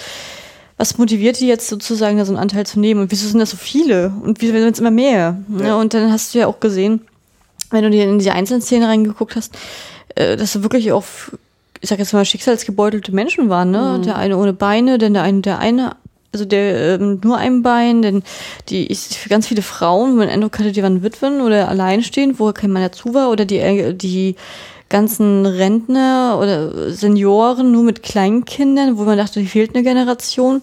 Also das fand ich schon sehr vielseitig. Fand ich auch gut dargestellt. Also das fand ich irgendwie spannend. Da kam wieder stimmt, was rein. Es fehlt eine Generation. Es fehlen die ganzen Jugendlichen, die fehlen. Ja, das Geschwader. Die sind alle auf den Schiffen. Ja, genau. Ja, ja, ja. Die sind die Soldaten. Deswegen nehmen die da so Anteil dran, Kali. Das ist die Antwort darauf. Das ist, äh, wenn, wenn muss man die Frage stellen. ja, ja, nee, das, das, das, jetzt, wo du das so selbstverständlich gesagt hast, ja, ja, natürlich, ja. Das ist doch, wenn, wenn eben gesagt wird, äh, beim Essen hier selbst äh, die Kriegsgefangenen in Japan kriegen besseres Essen als wir. Der russisch-japanische Krieg war, glaube ich, Anfang des ja. 20. Jahrhunderts. Also das ist ja, genau. Und da sind die ganzen Bürger dort geraubt ihrer, ihrer, ihrer jungen Söhne. Äh, die alle im Krieg verheizt werden. Ja, also genau, weil ich habe ich hab diese Irritation nicht so sehr, dass, also warum das so ist, ich verstehe es aber auch nicht im Detail, bin da auch nicht in der Geschichte sattelfest, äh, kriegen am Anfang ja auch wirklich eben da nur so, also letzten Endes, was am Anfang vom Film so reingestreut wird, Informationen, baut natürlich darauf, dass das Publikum äh, den, den Komplex letztlich kennt, so, ne, und erinnert nur noch mal dran, da äh, wird ja schon angedeutet, dass Revolution gerade überall ist. Ne? Und eigentlich ist gerade so die Frage ist, wer sich wann dafür entscheidet oder, oder man sich gerade entscheidet, für welche Seite man ist. Und äh, ja, das ist dann wahrscheinlich so dieser eine Tropfen, der dann das Ganze zum Überlaufen bringen soll. Äh, das finde ich interessant, dass das dann passiert, so dass auch Leute das in, auch als Chance ergreifen. Plötzlich stehen da Leute und verlesen Pamphlete oder so eine Frau fängt da an, auch eine Rede zu schwingen. Mhm. Und dann ein echt krasser Moment, da stehen ja auch immer wieder auch gut betuchte Leute dort, so ganz sichtbar. Einige nehmen Anteil, einige sind skeptisch oder auch wirken eher sarkastisch, zynisch. Und als dann einer von diesen, so, so richtig so wie ein Geschäftsmann, und dann äh, sagt er, äh, weiß ich nicht, also weiß ich nicht, was sagt Auch die Juden oder irgendwie. Ja, genau, also ja, richtig, genau. Irgendwie so nach dem Motto, die da spricht, ist doch eine Jüdin, lasst uns die da irgendwie mhm. wegbringen. Und dann ich meine, da bin ich mir nicht mal sicher, ob das gegen sie gerichtet hat oder ob er so meinte, ja, komm, da mache ich mit äh, und wir gehen erstmal gegen die Juden vor. Also ob er das so vielleicht es selbst war direkt auf die Frau. Also meine Behauptung. Ich habe das ablenkend von oben empfunden. Das war jetzt ein Angriff. Hm, also okay. Und na, was ich aber dann auch krass finde, ist natürlich, wie dann die Masse sich den schnappt und dann verschwindet der da mhm. im Mob. Und das ist ja, also das ist dann auch schon sehr klar, wie, wie, wie gefährlich oder, oder was für eine, was für eine Explosivität sich da äh, anbraut. Ja, irgendwann ist einfach, das ist einfach zu viel, ne? Ähm, ich habe ähm, zum Beispiel zum Thema Untertitel oder ja. zur Betitelung. Ähm, ich fand, wie gesagt, im Laufe des Films wurden es halt immer größere Abstände, wo da mal Titel waren oder ähnliches. Und dann habe ich das Gefühl gehabt, dass da wirklich, sag ich mal, ganz viele, äh, ganz viele äh, Personen und Protagonisten da wirklich agieren und erzählen und machen und tun und miteinander kommunizieren. Und das vielleicht, wenn überhaupt ein Zehntel davon mal eingeblendet worden, dann hat mhm. immer die gleichen Sachen und nicht mal das, was einen interessiert hat. Zum Beispiel jetzt äh, von, der, von, der jungen, äh, von der jungen Frau, die in diese Rede, ja. Äh, so, die ganze alles an sich angenommen hat. Da ist halt, na, was sagt sie denn jetzt? Ja, warum, warum sagt denn das keiner? Und dann, also das wurde komplett ignoriert. Das wurde nur vom Bild gezeigt. Das konnten mhm. wir uns alles selber herleiten, was sie sagt. Aber das hat mich zum Beispiel wirklich interessiert. Okay. Das, da, ich, da war ich ein bisschen enttäuscht und ernüchtert, dass da nichts gesagt wurde. Mhm. Und ähm, Und wenn man bedenkt, wie oft wir allein diesen Spruch, was auch diese Szene ausmacht, ist, dass da gefühlt alle zehn Sekunden dieses für einen äh, Löffel Borscht da irgendwas äh, eingeblendet wird, wo man dachte, dachte so, okay, jetzt nach, nach, nachdem die ganze Szene vorbei war, okay, jetzt habe ich verstanden. Ja, das, ähm, ja. das fand ich halt unverhältnismäßig. Ja, um, das hätte gereicht, hätte man das ein, zwei Mal gemacht, dann muss man das nicht immer zumachen und dafür vielleicht mal was anderes nur einen Punkt reinbringen. Wobei jetzt diese Übersetzung von dem Schild, die ist nun mehrfach, das finde ich auch schwierig. Das, das, das ist, mal, ist ja immer nicht leicht, wenn du quasi, wir haben, den, wir haben die russische Textversion gesehen, die original russische Textversion. Das heißt, wir haben also deutsche Untertitel, die sich noch dazwischen gedrängelt haben zu den, zu den russischen Texttafeln. Und dann wurde aber wann immer et, ein etwas größeres russisches äh, im Bild auf irgendwas mhm. aufgeschrieben war, wie eben, eben das Schild bei dem Mann, äh, wurde das auch nochmal untertitelt. Und das hat das, glaube ich, nochmal sichtbar gemacht. Das Schild war nun mit im Bild drinne. Also, dass es jedes Mal untertitelt worden ist, das hätte ich persönlich jetzt auch aus Sicht der Untertitler nicht nur notwendig erachtet. Mhm. Und das war mit Sicherheit auch nicht im Eisenstein-Sinn. Deswegen hatte ich auch irgendwann schmunzeln müssen, dann zum achten Mal diesen diese Zeile zu lesen. Ja, und es muss an dieser Stelle auch kurz erwähnt werden, diese Kerze, die anscheinend äh, ewig brennt. Für immer brennt und auch eher länger wird als kürzer dabei. Ja, und mal an, mal aus ist. Aber das ist. Ja. Das ist ein Licht, das man nicht so leicht löschen kann. ja, das ist, aber ich überlege, ja, aber könnte man knallhart eigentlich auch so als, als Symbol wieder nehmen, ja, wahrscheinlich. Ach, ne, und als einmal die Frau da auch da dran rumspielt, an der Kerze, denke ich so, na, das wird jetzt auch immer weiter äh, äh, am Leuchten gehalten. Ne? Aber ich finde diese Massenszenen, die finde ich auch sehr, sehr beeindruckend, weil ich so denke, mhm. ja, ich glaube, ich weiß, wo das herkommt, ob man das nur eben äh, für ideologische Zwecke ausnutzt, aber so eine Massenszene, die wirklich eben noch nicht aus dem Computer sein kann oder sonst ja. wie, das mhm. muss auch schon bei der Inszenierung, das muss einfach irgendwie so total starkes Gefühl sein. Und da, diese ganzen Leute gehen da auf dieser Keimauer oder was, das ist lang und schwenkt die Kamera so hoch und es wird immer mehr und es wird gar nicht auf. Und wow. Ja, ja. Ob das nur gekaufte Leute sind oder tatsächlich eben Statisten, die von sich aus da angekommen sind, aber es ist doch einfach es beeindruckend. gerade real. Ja. Wenn dann die Kamera so hochschwenkt, dann mhm. das ist schon was sehr Erhabenes. Und also deswegen kann ich wirklich nur an dieser Stelle mal empfehlen, Alexander Nevsky oder Newski, wie auch immer man das spricht, und äh, ähm, Ivan der Schreckliche. Das sind beides so eine monumentalen Filme, in denen es wahnsinnig viele von solchen Szenen gibt, die das auch nochmal toppen, wo man echt denkt, Wahnsinn, wo haben sie die ganzen Leute gerade her? Ähm, ja, wollen wir zur Treppenszene kommen oder was? Darf ich mal kurz was reinfügen? Bitte. Weil ich fand, das ist ein bisschen untergegangen, was den Kleriker angeht. Ähm, wir, oder noch weiter zurückgespult, ehrlich gesagt. Beim Tellerwaschen. Ja. Der Teller. Mhm. Ja. Unser täglich Brot gib uns heute, kennen wir aus der Bibel und natürlich aus dem Wunsch, was zu essen jeden zu jeden Tag. Ach so, auch. ähm, der junge Matrose, der am Anfang hier massakriert wurde. Ja. Äh, der hat ja dann auf einmal auch die Schnauze voll, muss die Wut weitergeben und zerdeppert diesen Teller. Äh, der wahrscheinlich vom Kleriker selbst stand oder vom Kapitän. Also ich weiß gar nicht, äh, wie habt ihr das gedeutet? Wem gehört der genau? Ah, und ist, warum zerdeppert er gerade äh, den? Es ist definitiv erstmal der Teller ist äh, sticht heraus aus diesem ganzen Geschirr, weil es der einzige dunkle Teller mhm. ist. Ne? Er hat so noch so ein Wappen oder so ein ja, Zeichen Ja, klar, deswegen. Ich habe ich, ich hab erst so gedacht, das gehört äh, dem Rang Obersten, aber dann dachte ich nachher, als der Kleriker kam, dann wahrscheinlich geht's eher in die Richtung. Ne? Ja, also ich hätte auf jeden Fall gedacht, genau, es ist irgendeiner bestimmten Person gehört dieser Teller, während alle anderen Teller halt äh, für die Mannschaft einfach verteilt werden. Da hat keiner irgendwelche Ansprüche zu stellen oder sonst wie. Aber das ist schon ein ganz spezieller Teller, der irgendeinem ohne, also Kleriker klingt auch eine interessante Möglichkeit, logischerweise wegen des Zitats. Habe ich auch nicht, äh, aber ja, also mein, meine Assoziation war auch eher, dass es äh, vielleicht der Teller vom Kapitän ist oder sowas und der Spruch dann quasi die, mhm. der pure Zynismus für den Matrosen in dem Moment ist mhm. und er das Ding deswegen dann das könnte man jetzt wahrscheinlich auch entschlüsseln, wenn man dieses Symbol, was da in dem Teller eingraviert war. Ja, zu dem Zeitpunkt kannten wir ja den Kleriker noch gar nicht. Das war ja der Punkt. Das ist ja das Problem gewesen. Das ist, der, das, ist das Endbild, das Schlussbild vom ersten Akt, ne? Dann ja. schmeißt den Teller runter und wird abgebildet. Du, vielleicht ist ja. das auch genau das, was das völlig selbstverständlich ist, dass dort immer äh, jemand äh, äh, von der also ein religiöser Vertreter an Bord ist, so, dann ist das vielleicht auch in dem Moment schon jedem klar, wenn man den Teller sieht. Ne? Also das, ja. Interessant. Ja, stimmt, es war ja auch diese, diese, nee, ich ver versuche mich jetzt nicht mit christlicher Symbolik äh, zu beschäftigen. okay. Nee, oder wolltest du noch eine zweite Frage? Nee, wen wir gehört und warum er das macht, oder?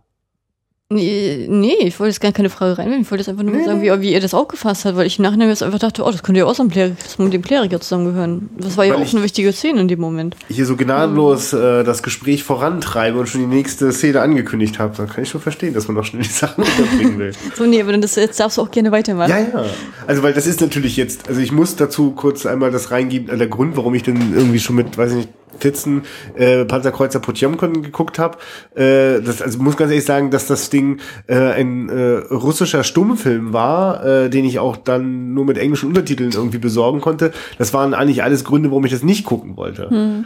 Aber mir war zu dem Zeitpunkt schon äh, klar durch durch durch Filmliteratur, dass eben jene legendäre Szene, äh, die die Treppenszene von Odessa, äh, äh die, die die die Szene, die da auf der Treppe von Odessa spielt, ähm, ähm, die ist vielfach zitiert worden, seines Filme wie Die nackte Kanone 33 ein Drittel, deren dessen Eröffnungsszene die, äh, das tut, die wiederum aber eigentlich vor allem die äh, die selbst auch ein Zitat äh, ist, äh, die Szene von äh, der Untouchables, Brian De Palmas Film mit Kevin Costner und Sean Connery. Äh, da das große Finale ist ein ziemlich konkretes Zitat von äh, Panzerkreuzer Potjomkin und so weiter und so fort. Es gibt eine ganze Reihe von Filmen, die das tun.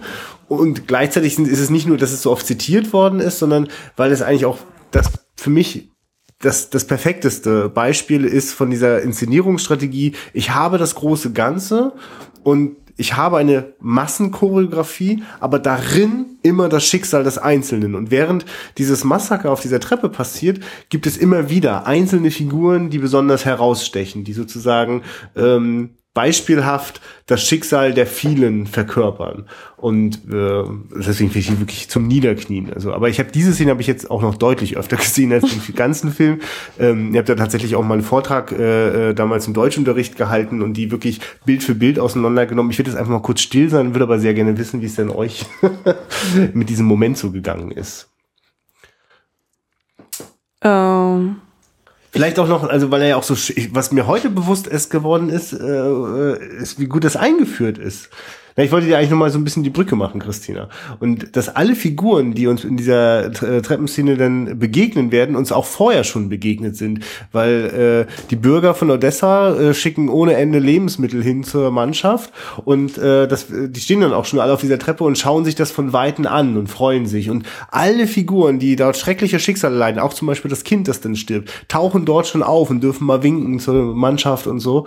Und das fand ich ziemlich interessant, dass das schon so vorbereitet wird. Jetzt du. jetzt ja, doch. Jetzt darfst du. Ja, das wollte ich auch gerade sagen. Das ist ja. das hätte ich mir kaum vorstellen können, deswegen habe ich dir das alles vorweggenommen. Dass das natürlich ähm, man bei der Treppenszene erstmal quasi an äh, das, Nieder, äh, das Vertreiben und Niederschießen der Leute denkt. Aber genau, vorher sind sie alle da. Äh, denn es hat ja einen Grund, dass sie angegriffen werden, nämlich weil sie diesem Panzerkreuzer und seinen Matrosen zujubeln, weil sie ihn unterstützen. Ähm, sich dort all diese Menschen, die sich äh, in dem, was wir gerade schon beschrieben haben, sich also gesammelt und gefunden haben, dort auf dieser Treppe versammeln. Ähm, wenn sie dann angegriffen werden von den Kosaken?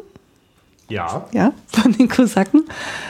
Äh, ich fange mal kurz wieder mit dem an, was, womit ich nicht gut klargekommen bin. Das ist wieder äh, quasi das Erzähl Tempo, beziehungsweise durch den Schnitt die, die eigentlich erzählte Zeit. Ja. Ne? Also äh, es wird ja quasi darauf geschissen, wie lange es eigentlich dauert, so eine Treppe runterzugehen oder irgendwas. Ja. Spielt alles überhaupt gar keine Rolle, ob erzählte Zeit, reale Zeit irgendwas miteinander zu tun haben.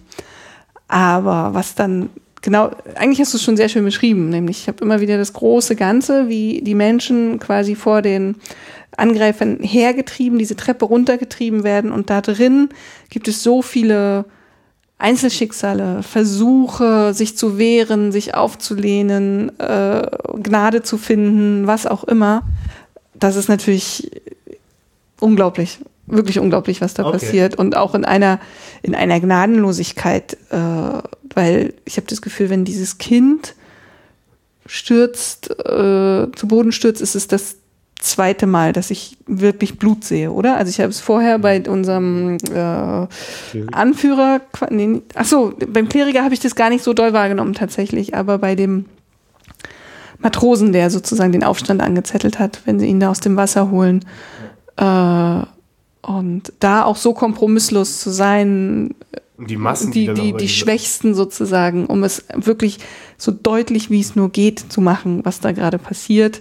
Genau, die Szene, wenn dann auf diesen Körper noch draufgetreten wird und so weiter. Also da schenkt Eisenstein dem Zuschauer nichts. Ähm, Oder wenn die Mutter das dann auch merkt, nachdem sie so auf der nächsten größeren Stufe angekommen ist, so, äh, Mein hatte ich hier nicht gerade noch was in der Hand? richtig. Und dann Schnitt zurück, Nahaufnahme das Kind und da braucht es dann beim Stummfilm keinen Ton mehr, wenn ein Kind die Worte Mama formt. Also das ist, Und schon Blut überströmt ist wirklich, ja. richtig schlimm. Und äh, für mich dann fast noch schlimmer. Sie trägt es ja dann sozusagen den Angreifern entgegen. Und ich war der festen Überzeugung, dass dieses Kind äh, schon tot ist. Und äh, wenn sie Logisch. quasi sagt, es geht meinem Jungen sehr schlecht, äh, dann ja. haut es einen so richtig um quasi, ne? nachdem man all das gesehen hat, wie die Menschen über ihn rüber getrampelt sind und so weiter. Und ähm, ja, das ist, das ist sehr, sehr, sehr Und das ist krass, ne? radikal. Das ist schon der Hammer. Und dann kommt auch noch eine Mutter, die mit ihrem Kinderwagen ganz oben auf der Treppe steht, Ja. die erschossen wird und dann äh, äh, stößt es den Kinderwagen äh, äh, mit ihrem sterbenden Körper noch die Treppe runter. Also das ist, also weißt du, wie könnte man Ja. das noch steigern? So. Genau. Ja, so. Möchtest du noch nee, also ich, äh, ich äh, bin, bin äh, davon, also ne, dass man sagt, die, die Szene ist beeindruckend, weil das große Ganze und die einzelnen Dinge, aber vor allem auch diese ganzen Elemente, wie, wie das umgesetzt wird. Also das zum Beispiel die, die ganze Geometrie, die dahinter steht. Ne? Es geht immer dieses Abwärts von links nach rechts. Es gibt diese entpersonalisierten Soldaten, die eine Linie darstellen und, und unaufhaltsam vorrücken, das ist diesen, im Gleichschritt und die Schüsse, während die Menschen alle in Chaos und Panik durcheinander rennen, die ersten fallen hin, die ersten sterben, liegen irgendwie verdreht und verkrümmt auf dem Boden, dann wieder diese gerade Linie der Soldaten, dann wieder das Chaos und dann wieder eine Großaufnahme Gesicht. Und also das ist ja eigentlich dieses, dieses Zusammenspiel der einzelnen äh, Elemente. Diese ganze Montagetechnik, die das eben so dann so beeindruckend macht. So, und, und äh, wenn du dann sagst, eben die Mutter stirbt, ist ja auch nochmal, das ist ja nicht einfach, dass die äh, stirbt, sondern die dreht sich hin, ist schon völlig verzweifelt und dann auch dieser Suspense-Moment immer wieder, der, das Rädchen, Ja. was minimal noch zwei Millimeter weiter und der, der Wagen rollt los und dann sehen wir, wie sie sich den Bauch hält und ich nehme an, dieser Schwan auf ihrer Schärpe wird auch nochmal eine ganz äh, wichtige Bedeutung eigentlich haben für, wenn man das weiß. Und wie dann nochmal der Umschnitt auf den Wagen, dann wieder auf sie, äh, wie auf ihre Hände vor dem Bauch und dann sehen wir das Blut auf einmal und dann bricht sie zusammen und dann nach, äh, man, man hält es eigentlich schon gar nicht mehr aus, dann fängt dieser Wagen an, da runter zu rollen. Äh, da sind dann auch wieder Wiederholungen dieser Einstellung. Ist die eine Treppe, die er da runterrollt, weil ich dann auch überlegt habe, ja krass, ich glaube, also, sieht ja schon so aus, als ob da tatsächlich ein Baby mit drin sitzt. äh, dann noch mal überlegt, okay, warte mal, wir sehen den Boden nicht ganz, okay, also könnte irgendwie befestigt sein, weil mehr als einmal kannst du ja nicht drehen, wenn das nicht umgekippt ist, dieser Wagen. Äh, und das finde ich dann aber auch wieder geil, wenn ich, äh, wie dann auch die Kamera plötzlich eine bewegte Kamera ist, während wir sonst viel, nicht ausschließlich, aber viel eine, eine starre Kamera haben, äh, wie die dann eben da mitgeht und vor allen Dingen, wie man dann, wenn äh, der Wagen runterrollt, wenn man einmal sieht, den Schatten von dieser Kamera, der da wie so ein Zelt über dem äh, Kinderwagen liegt, wo man dann weiß, okay, die haben da anscheinend gerade gefühlt einen 30-Tonner, den sie da irgendwie bewegen müssen und was da für eine Kraft äh, sich auf einmal eben auch diese Bewegung, was das einfach ausmacht, was für eine Dynamik da dann entsteht, genau in diesem Moment. Ich, ich muss dieses Bild recherchieren. Wir werden das irgendwie auf der Facebook-Seite wahrscheinlich posten. Es gibt ein Bild davon, was für ein Monstrum die dort diese Treppe runterjagen, um diese Aufnahme zu machen. Das ist Also wie gesagt, den, diesen Schattenwurf sieht man Ja, da ja, immer ganz ja, toll. Und war das denn noch? Was habe ich denn noch gedacht? Einmal, ich glaube, auf dem Schiff ist das noch vorher. Da ist einmal, glaube ich, der Kapitän oder so geht.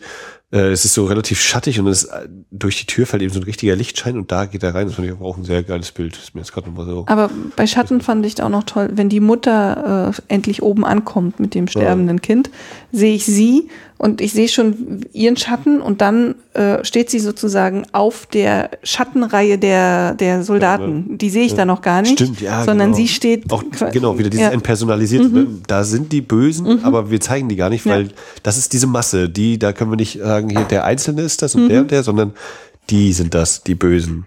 Das, äh, genau, ja, das ist auch ganz stark, ja. Auch, es wird auch, glaube ich, noch ein oder zweimal aufgegriffen, so mit diesen Silhouetten vor, also wo man eben nur Schatten sieht. Ja, beeindruckend. Nee, Ich finde das allgemein sehr stark gemacht mit ähm, Nee, danke. Ähm, ich fand es allgemein sehr stark gemacht, äh, wie die Soldaten sozusagen runtergehen, wie so eine Dampfwalze, die alles platt macht. Mhm. Also letztendlich, ähm, das war wirklich dieses, naja, nach, kannst nach links und nach rechts, kannst, kannst eigentlich überall hin, du kannst nicht entkommen, letztendlich egal was passiert. Ja. Also das fand ich, hat man schon extrem diese Machtunterschiede äh, mit ganz einfachen Mitteln dargestellt und äh, auch wunderbar sozusagen gezeigt. Und ich hatte auch teilweise das Gefühl gehabt, dass so die einzelnen Protagonisten, wie zum Beispiel, das Kind ist jetzt ein doofes Beispiel, aber ähm, wie zum Beispiel die Mutti mit ihrem, also mit dem Kind letztendlich, dass, dass man immer das Gefühl hat, die gehen runter, wieder hoch, runter, wieder hoch, runter, mhm. wieder hoch, weil die, die Schnitt wieder sind, aber ich finde, in diesem, in diesem, in dieser Szenerie und auch durch die Musik, die im Hintergrund lief, das störte das gar nicht. Da war es okay. Auch wenn man das Gefühl hatte, dass die Mutter mit dem, meiner Ansicht nach habe ich auch gedacht, das, Dunkel, äh, das Kind ist tot. Ähm, ich habe das Gefühl, die geht heute dreimal länger hoch, als runtergegangen ist, als Beispiel. Ja. Und ich hatte bei ihr war ich ein bisschen verstört, weil ich hatte nicht dieses klassische, ich hatte jetzt dieses klassische Trauergesicht oder äh, wird Nervenzusammenbruch eine Mutter empfunden, was man relativ häufig sieht und was auch, glaube ich, auch ganz normal und realistisch ist. Und sie wirkte auf mich eher so, als würde sie jetzt schimpfen wollen. Also ihr Gesichtsausdruck, den Wut fand ich, eher, ne? Ja, ja. so Wut, aber, mhm. aber jetzt auch nicht so dieses, diese kochende Wut, sondern dieses, ich dachte immer, ich muss denen jetzt mal meine Meinung äh, sagen. Mhm. Und deswegen hatte ich das auch nicht so wirklich wahrgenommen, bis sie dann gesagt hat, das ist mein Sohn, dass sie auch wirklich die Mutter ist. Ich habe mhm. gedacht, erst gedacht, das ist jetzt irgendwie eine, vielleicht die Tante oder man kennt sich, aber jetzt nicht unbedingt, dass es auch die Mutter ist, weil hm. sie auch schon für mich deutlich älter wirkte. So und ähm, ja, also da hatte ich ein Problem mit, mit, mit, mit dieser Mutterfigur, muss ich ehrlich sagen. Ja, das Absurde ist ja wahrscheinlich sogar theoretisch, wenn ich jetzt anfange drüber nachzudenken, äh, unter den Schützen könnte ja theoretisch auch vielleicht der Vater sein. Ja, also wenn wir jetzt davon ausgehen, da sind halt die Kinder und die Alten äh, und das Kind muss ja auch. Sehen, wie alt die Mutter war. Ja, das, das schiebe ich so ein bisschen unter filmische Freiheit. Äh, hm. Ich weiß, was du meinst. Hatten wir euch, äh, genau, bei dem, bei Shockproof war das ja auch so. Der Mutter und den beiden Söhnen. Äh, aber die Tatsache, auch dieser Junge muss irgendwo einen Vater haben. Und wenn wir jetzt davon ausgehen, na, der wird dann vielleicht auch bei der Armee sein, könnte es ja sogar sein, dass da irgendwie also wäre natürlich ziemlich hart, wenn du deinen eigenen Sohn erschießt, aber ne, das ist ja auch so ein einfach nur ein Gedanke. Das wird überhaupt nicht äh, erzählt vom Film und ist deshalb eben außerhalb dessen zu ja. sehen. Ich meine, genau, die Zeichnung der Kosaken ist natürlich wirklich gnadenlos. Also das sind einfach nur Bösewichter. Also da, ist, sie kriegen ja auch kein Gesicht. Ne? Das sind Maschinen. mordende, ja, genau, mordende Maschinen. Maschinen. Mhm. Und äh, also genau, von, ne, es wird dann wirklich, äh, also der, der, die Einblendung, dass ich weiß, dass das überhaupt Kosaken sind, das weiß ich ja nur deswegen, weil die marschieren, marschieren, marschieren und einmal gibt's einfach zwischendurch die Zwischentafel Kosaken. so, ne? Also äh, einfach so, ihr seht das Bild, so sind die, das sind Kosaken. Ne? Also ähm, weiß jemand irgendwas Konkreteres, wie das wie funktioniert in der Bevölkerung damals? Nee, ne? Also, ja, aber ich da dachte ich natürlich nur, oh, oh, oh, oh also äh, möchte, also, also das klingt halt auch nicht sehr äh, konstruktiv, das die Geschichte so zu erzählen. Aber ähm, es ist auf jeden Fall sehr wirkungsvoll ähm, und ist sehr einnehmend. Aber danach wäre man wahrscheinlich auch in der Lage, einem Kosaken auf die Fresse zu hauen. So, das ist ein ganz klares Ziel von dem Film. Ja, und die, dieser Akt endet dann damit, dass der, der Panzerkreuzer äh, antwortet, ist, glaube ich, sogar, der wird das übersetzt, ne? Und das eben aufs Theater und die, die Generalstab, äh, ja, den, doch den Generalstab. Äh, das fand ich auch wieder krass, genau aufs Theater. Also erstmal habe ich so gedacht, also erstmal habe ich so, also, also erstmal habe ich so gedacht, also da muss, also ich, ja, wo fange ich jetzt an? Also aber die haben, also jetzt um diese Szene mal ganz auf kurz und knackig hier zusammenzufassen. Letztendlich ist es doch so, dass das böse Zarentum seine, seine äh, Soldaten aussendet, um die Deserteure zu bestrafen, die von einer Stadt unterstützt wurden. Ne, das ist genau. doch letztendlich sehr grundkomplex. Den ne? Aufstand niederschlagen, Punkt. So. so. Und dann kommt, äh, dann, hier, dann ist dieses Hadern an Bord der Deserteure die die ganze Zeit unterstützt wurden, ob sie jetzt antworten sollen oder nicht. Und dann wird die Kanone ausgerichtet. Und dann habe ich so gedacht, in dem Moment, als er gesagt hat, es wird ausgerichtet, ja, wie machen sie es jetzt hier? Wollen sie jetzt die ganzen, jetzt die Reihe Soldaten da einmal pff, und dann sind sie weg? Und, dann, und die Antwort war, nein, wir machen es aufs Theater. Ich, wieso das denn? Also, Aber dann kommt ja dieser Nachsatz noch mit dem de, den Generalstab oder den Sitz des Generalstabs oder irgendwie so, wo ich auch erst dachte, hä, aber haben die nicht. Hm. Aber ja. also ich, ich, ich war auch so, hä, aber ist das jetzt Kultur? Warum? Und Na gut, aber jetzt damals habe ich natürlich eine Verbindung zu unserem Problem, was wir gerade in der Stadt haben, Kultur hergestellt. Da ist das so wieder schon Grund, warum der Film da läuft oder was. Dass man einer gegen alle, alle gegen ein. Aber gut. Äh, Jetzt habe ich vergessen, worauf ich eigentlich überhaupt hinaus wollte, deswegen würde ich jetzt einfach mal weitermachen wollen bei jemand anderem.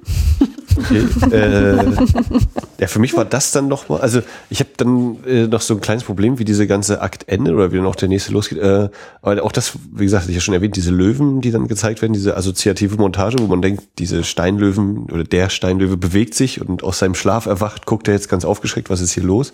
Äh, auch eine beeindruckende Explosion für mich gewesen, die, die, die da gezeigt wird.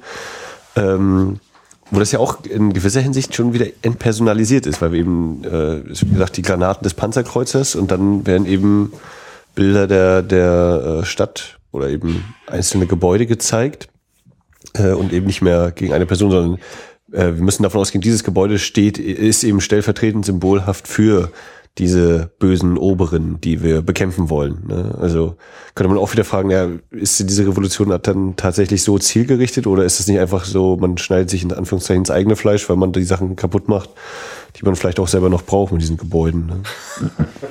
Und für mich ist einfach so dieses, ach so, das ist jetzt die Antwort, weil die äh, brutal die alten Frauen und Kinder, also wirklich die, die Ärmsten der Ärmen, oder nicht die Ärmsten der Ärmen, aber die in Anführungszeichen Wehrlosen da äh, hinrichten, ist die Antwort der, der aufständischen Männer, wir zerschießen mal ein paar Gebäude und vor allen Dingen wird dieses Ganze dann im, im, im nächsten Akt auch gar nicht mehr aufgenommen. Also mir fehlt irgendwie so dieses, ja, wird denn irgendwie getrauert oder also da, da, da hakelt ja. hakelt's für mich in der in der Motivation und so in diesem okay, die sind jetzt alle umgebracht worden, die ganzen Leute in Odessa, aber das erzähle ich hier in dem Film eigentlich auch ja, nicht. So. Das ist ja das Problem, weil der Film sich am Anfang ja auch fast sowas gibt wie, wir sind jetzt hier mal ein kurzer historischer Abriss, ne? Und gerade weil er so alt ist, könnte man ihn ja fast so verwechseln mit was Dokumentarischen, einer kleinen Geschichtslektion oder so. Ich meine, die Verkürzung, die da passiert in der militärischen Antwort, also was immer das angerichtet hat, als wäre das immer so einfach, dann äh, äh militärisch ein Problem zu lösen. Ne? Also das ist natürlich völlig absurd so, aber das ist halt eine Verkürzung, die innerhalb des Films total Sinn macht, aber wenn man sofort noch ein bisschen drüber nachdenkt, fällt das sofort in sich zusammen, gar keine Frage. Ähm, da fehlt mir jetzt leider ein bisschen historischer Background, um das nochmal einzuordnen, inwieweit da quasi auch die Ereignisse ne, in die richtige Richtung geschoben werden, damit sie, also weil so kann man sich das im Geschichtsunterricht ganz knackig geben, da weiß man, was man danach darüber denkt, so. Denn wenn dann zum Schluss noch die große Auflösung ist, na, werden jetzt doch noch die eigenen Leute mit der großen Schiffsflotte äh, diesen Aufstand niedermähen? Nein, wir sind Brüder, wir ver Brüdern uns. Also das ist dann, das ist dann schon wirklich sehr einfach und sehr auf Euphorie. Ne? Es ist ja so, dass auch es gibt äh, in diesem schwarz-weißen Film eine einzige kolorierte Stelle und das ist wann immer die rote Fahne der der Aufständischen, wenn die weht, dann ist die Fahne der Freiheit. Die Fahne der Freiheit, ganz genau, so sieht's aus. Ähm, die taucht dann auch immer wieder auf. Ähm, ja, ist das, ist das so ein Film, der sein, äh, sein, sein, seinen Klassikerstatus, also, also, oder Klassikerstatus ist irgendwie Quatsch. Das ist ein Film, dem man nachsagt, dass der entscheidend äh, die, die, die, die Art und Weise, wie Filme funktionieren und, und, und gemacht werden, beeinflusst hat. Also ohne, also hätte es den Film nicht gegeben, hätte es irgendein anderer sein müssen. Es waren sicherlich auch Filme wie äh, äh, ähm, äh, Geburt einer Nation von D.W. Griffiths, die auch ganz viele Inszenierungsmethoden etabliert haben. Aber äh, also ist das nachvollziehbar für euch, warum, warum dieser Film diesen, diesen, diesen Status zumindest aus der, aus der filmwissenschaftlichen Perspektive hat? Ich kenne mich mit den Film dieser Zeit oder dem, was davor war, zu wenig aus, um das einschätzen zu können tatsächlich. Ja. Ähm, du, weil, ja. Hm? Hm? Aus der heutigen Perspektive fällt dir vor allem das auf, äh, was anders ist. Ja, das ist dann doch eine Menge. Das finde ich ja sehr interessant bei deinen Beobachtungen und bei Kali eigentlich auch, dass es so ein, doch noch einen starken Unterschied gibt. Also ich denke immer die ganze Zeit, nee, so ist es ja heute eigentlich auch noch, aber es stimmt schon. Mhm vieles, gerade diese, diese, immer wieder diesen so fast schon lyrischen, poetischen Ideen, wenn der irgendwo mit dem Bild irgendwo anders landet und das mit dem in Verbindung setzt, das ist dann doch eher ungewöhnlich, also eher experimentell. Im Ganzen in der Montage. Das ja. äh, finde ich ein, und ich kann, ich war jetzt gerade versucht zu sagen, finde ich ihn sehr Kind seiner Zeit und genau das kann ich aber eigentlich nicht tun, weil ich nee. das nicht einschätzen die langweilige, kann. totale Scheiße an, genau. Genau, und dann ist es wahrscheinlich, äh, wenn das so ist, also da, das kannst du dann wahrscheinlich besser beurteilen, dann hat er natürlich, äh, was, was Montage angeht, vielleicht ganz viel bewirkt oder Inszen also Inszenierung und Montage. Ja, kann Aber ich natürlich jetzt auch gut behaupten. Ich habe sie ja auch nicht ja. alle gesehen. Wie ging es euch denn? Das, das ist eigentlich so die, die Frage, die ich mir auch gerade verstehe. Ja, okay, der, der, der ist das gewesen. Und die 50 anderen drumherum, da war immer nur, da war, äh, da wurde ohne Schnitt die haben nicht die Szene, eine. Die haben, nicht, die haben nicht die Treppenszene. Das mhm. ist es einfach. Ja, ja mhm. also äh, ich ja, es ist klar, der hat einfach so diese Wirkung, weil er das eben so intensiv und ich habe auch zwischendurch im ersten oder zweiten Akt auch gleich gedacht, ich glaube im zweiten Akt, bei, bei, wenn er diese, dieser äh, Aufstand auf dem Schiff ausbricht, der Mensch, der hat ja äh, Schnittfrequenzen hier von, der, das Bild ist nicht mal eine Sekunde. Liegt das jetzt eigentlich gerade an der Abspielgeschwindigkeit oder war das tatsächlich so? Habe ich kurz überlegt, aber also der hat, der legt da auch ein, ein Schnitttempo vor. Das ist äh, hochgradig beachtlich, finde ich, wenn ich so an manch anderen Stummfilmen denke, wo dann immer so ist. Jetzt ein Schnitt. Ja, ja jetzt nochmal ein Schnitt. Also das war, wo ich so, oh krass, Tempo, Tempo, Tempo. Aber ja, wie genau, Christina sagt, ne, das drumherum ja. zu äh, ja, man, man muss sich wahrscheinlich darauf verlassen, dass ein paar kluge Leute da mal äh, festgelegt haben, hier ist das richtig nee, toll. Ja, ich ich, hatte ja gar nicht so einen ultimativen Anspruch. Ich finde es ja eher spannend, nee, aber was, so, was, ja was, wenn man es heute schaut. Und ich finde es ja interessant, dass also so war jetzt mein Eindruck, dass bei uns allen auf jeden Fall die Treppenszene heute auch besonders herausgestochen ist. Was bleibt denn für dich übrig, Kali, nach so einem Stummfilmabend? Tja. Also von dem Film natürlich, ja. Tja, ganz viele Fragen, ne? Ähm, ja, das ist schwer zu sagen. Also ich bin, ich, also ich finde, man sollte schon mal einige Stummfilme gesehen haben. Man sollte immer so die Wurzeln kennen und die Entwicklung sozusagen ausmachen zu können bin selber aber kein Freund von kein, äh, kein Freund von Stummfilmen. Und zwar, weil ich halt die gleichen Empfindungen habe, wie Christina vorhin schon geschildert hat, dass es mich relativ schnell ermüdet. Und zwar ähm, nicht, dass jetzt der Film negativ ist, also schlecht ist oder mir nicht gefällt, sondern einfach, weil ich das einfach ähm, dieses, man, ich bin einfach verwöhnt von der heutigen Zeit. Vom Tonfilm, wo du halt die Bilder hast und der Ton kommt parallel und äh, sozusagen, dass du da wirklich halt dich auf andere Sachen noch konzentrieren kannst. Ich finde das für mich persönlich anstrengend, wenn ich halt immer Bilder eingeblendet habe, dann nur ein kleines, also mal ein Zehntel davon ist ein Text dargestellt, ein Dialog da preisgegeben und dann wieder umzuschwenken, dass ich mich auf eine, auf ein Medium komplett fokussieren muss. Das ist für mich ähm, nicht so angenehm. Also es, mal eins mache mach ich es gerne, also heute hat es ja auch Spaß gemacht, ne? Aber prinzipiell ist es nicht das Erste, was mich zieht. Ja. Und ich ähm, habe da auch nicht viel Erfahrung. Ich habe, was Stummfilme selbst angeht. Ich kenne, was kenne ich denn da groß? Äh, ich kenne der, der Golem, dann kenne ich aus, äh, aus dem deutschen Bereich, dann kenne ich halt die Buster Keaton-Filme. Charlie Chaplin habe ich vielleicht mal ein, zwei gesehen. Also ich bin da auch nicht groß erfahren und kann das auch nicht einschätzen. Und das war auf jeden Fall mein allererster sowjetische Stummfilm, den ich gesehen habe. Ähm, ist jetzt nicht so, dass du denkst, oh, jetzt muss ich unbedingt noch einen anderen Eisenstein-Film gucken. Nee, nee, aber das, das nee, das ja. habe ich, das, das habe ich von, von vornherein nicht erwartet, weil ich diese äh, Wirkung noch nie hatte. Ich hatte es bei keinem Buster Keaton gehabt, ich habe es bei keinem Charlie Chaplin gehabt. Ja. Meine Euphorie orientiert sich nicht in diese Richtung. Ich mag das dann lieber, wenn die ersten Schwarz-Weiß-Stumpf, äh, ersten Schwarz-Weiß-Tonfilme, da, da springe ich schon eher an Bord. Also da, da habe ich auch dann Bock auf mehr. Aber im Stummfilm, das ist für mich eine schöne Abwechslung gelegentlich, aber generell, mm, mm. Und bei dem Film fand ich halt die Treppenszene sehr beeindruckend und ich finde es noch beeindruckender, dass ihr die alle kanntet. Ähm, ich habe das in, in der Hinsicht nie so wahrgenommen, obwohl ich ja selber auch schon die nackte Kanone gesehen habe oder ähm, Untouchables. Weißt du, was wir nachher noch gucken? Also ganz hip nicht. ne? Aber ähm, ja, ich kann mir schon vorstellen, dass das was, dass gerade dieses, dieses, äh, ne, wie, was ich schon gesagt hatte, ne, die Dampfe macht alles platt, dass das schon einen riesengroßen, äh, ja, Auswirkungen hatte und dass man da auch denkt, oh ja, mit so einfachen Mitteln kann man es darstellen, dass man das sozusagen übernommen hat. Ja. Das auf jeden Fall. Das, ich muss jetzt, da muss ich kurz einhaken. Du hast es vorhin schon gesagt. Ich, ich versuche das gerade zu übersetzen, was du meinst mit den einfachen Mitteln, weil ich finde, die Treppenszene ist quasi das Aufwendigste, was ich jemals in einem Film aus den 20ern gesehen habe. Ohne Scheiß jetzt. Also so viele Einstellungen auf fünf Minuten Filmszenen. Wirklich, das gibt's nicht nochmal. Nicht, nicht aus den 20ern. Also vielleicht der Mann mit der Movie-Kamera, also der Filmkamera. Aber ähm, das ist echt krass. Das ist, die haben wahrscheinlich am längsten nur für diese eine Szene gedreht. Also das ist ja heute auch völlig normal, dass bestimmte Szenen äh, unfassbar viel mehr länger Zeit brauchen, obwohl der 10-Minuten-Dialog, der war in zwei Tagen gedreht, aber die eine Action-Szene, für die haben wir zehn Tage gedreht. so Und ähm, ich finde aber interessant, dass das für dich aber trotzdem, weil in dem, was es aussagt, ist es total einfach. Es mhm. ist schrecklich, tödlich und äh, äh, es gibt kein Entkommen. Also mhm. nichts ist, glaube ich, so einfach zu verstehen an diesem Film wie diese Szene. Weißt du, was ich meine? Ich glaube, naja, so versuche ich das gerade für mich zu übersetzen mit mit so einfachen Mitteln. Die Mittel sind gar nicht einfach, aber das, was rüberkommt, ist mhm. einfach. Und das ist aber interessant, weil das an irgendeiner anderen Stelle hat Christina das vorhin gesagt. Da ist, gibt's dieses, da wird das auf einmal so kompliziert erzählt. Und das ist ja eigentlich bei der Treppenszene auch so. Und ich habe auch das Gefühl, dass Eisenstein wirklich immer wieder experimentiert eigentlich sehr kompliziert schon mit, also, also sehr intellektuell einfache Dinge zu erzählen. Und ich finde halt, dass das bei der Treppenszene ist es ihm besonders gut gelungen, dass das zusammenkommt. Die intellektuelle Idee, die es so kompliziert in der Inszenierung macht, aber in der Wirkung, also wenn es nicht einfach ist und wenn es nicht ankommt, dann war es ja leider umsonst so, ne? Und das finde ich interessant, wenn es, also ich finde den Film auch alles andere als perfekt, ne? Schon allein wegen diesem Propaganda-Einschlag geht er mir sogar richtig auf den Sack manchmal, ne? So, Max.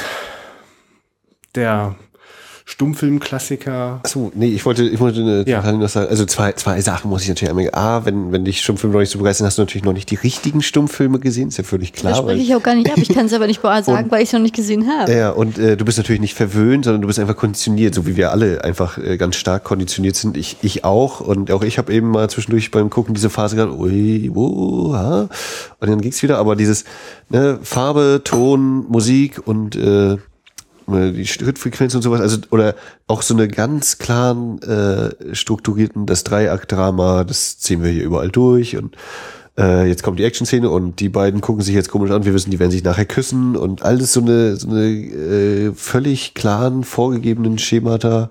Aber die, die nervt mich ja auch, das mache ich ja auch nicht. Ja, aber die sind teilweise, aber die sind eben, äh, die sind eben, das meine ich mit dieser, wenn ich sage konditioniert, äh, das ist das, was uns eben relativ leicht fällt, weil, weil wir das eben so ganz stark äh, auch gewohnt sind. Und äh, das ist das, was in der Zeit teilweise zwar auch schon bestand, aber eben auch noch entwickelt wurde und natürlich äh, anders umgesetzt werden, äh, umgesetzt worden ist, eben Schwarz-Weiß statt Farbe, äh, Tonfilm war was anderes als Tonfilm quasi.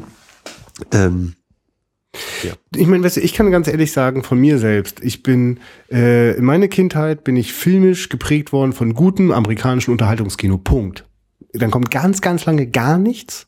Und dann wird's interessant, dann kommen so Kleinigkeiten. Und dann wurde das bei mir dann irgendwann immer größer und das Interesse verschob sich dann. Ne? Und dann gab es auch plötzlich auch noch andere Länder, in denen Filme gemacht worden sind. Und plötzlich gab es auch in Amerika Filmemacher, die äh, kein Hollywood-Studio brauchen, um Filme zu machen. Dann machen die auch andere Filme. Und dann sieht das Kino in Hollywood so aus und dann sieht es nur drei Hausnummern daneben schon gleich ganz anders aus. Und plötzlich ist das, was Eisenstein in den 20ern gemacht hat, äh, hat auch so eine logische Fortsetzung auch in ganz aktuellen Filmen nur nicht in dem, was wir einfach, es ist ja was total Schönes, also mh, zu, dass man so weiß, was man bekommt. Und natürlich will man darin nicht gelangweilt werden, weil man schon weiß, wie es kommt so ne? Das das das sind dann die schlechten Unterhaltungsfilme die richtig guten. Und das sind oft die amerikanischen. Die können das nämlich. Dass sie einen einfach äh, sozusagen so wohlig schön nehmen. Sie sind einfach auch quasi immer so so gut und perfekt und wenn sie halt nicht total beschissen und ganz billig nur auf Geld verdienen aus sind, dann schaffen sie es einen auch äh, äh, gut bei Laune zu halten und einen nicht zu verärgern. Ne? Also das, daran muss ich gerade so denken. Äh, und da, also, ich, äh, das wäre jetzt eine interessante Frage, die ich heute nicht mehr beantworten kann, aber die mir gerade durch den Kopf geht, warum auch, was auch diese Filme ähm, gelernt haben äh, von, von Eisensteins Experimentalfilm. Mir äh, schwimmt nämlich gerade noch so im Kopf rum, was sind so in Anführungszeichen, ganz groß in Anführungszeichen, so was, was mir einfällt als Erbe oder als direkter Erbe, wo, wo ich das vielleicht am ehesten wiedererkenne. Ich muss gerade zum Beispiel an Sam Peckinpah denken, der eben dann mhm. noch mit der Zeitlupe so viel experimentiert und schnell, langsam und dann wieder auch so ein bisschen umhergeschnitten und auch da manchmal so dieses, das passt jetzt aber nicht so genau zusammen. Also ja äh, was Christina von gesagt hat mit der Erzählzeit, also ja. äh, Realzeit und Erzählzeit, wenn die sich so, wenn die so wahnsinnig weit auseinandergehen. Und das ist tatsächlich was, was wir ja immer wieder mal, fast, keine Ahnung, so eine Momente habe ich auch, wenn quasi eine, eine ganze Folge von äh, How I Met Your Mother so funktioniert, dass es eigentlich nur ein Moment ist, wo sich einer kurz an was erinnert, dann ist das die ganze Folge und dann sind wir plötzlich wieder an der gleichen Stelle, wo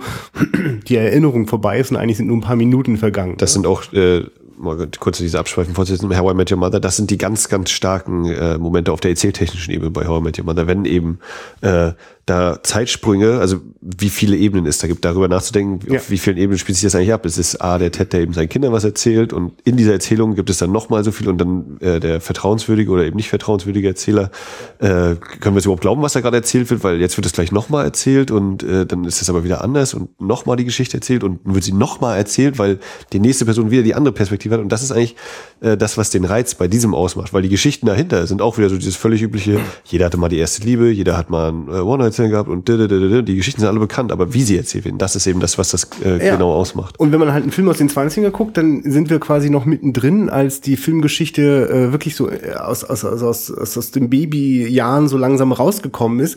Und äh, das Geschichten erzählen quasi äh, hat da schon äh, wahnsinnig gut in Büchern und auf Bühnen funktioniert.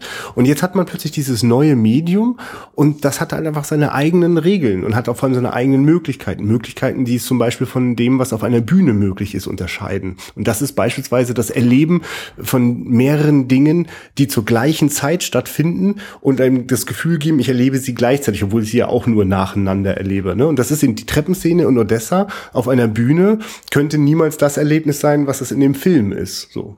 Und ich finde halt, dass äh, Eisenstein zu denen gehörte, die da schnell, also schon quasi nach nur 30 Jahren schon auf so interessante Ideen gekommen sind, bevor überhaupt dieses Medium überhaupt erst massenwirksam möglich wurde.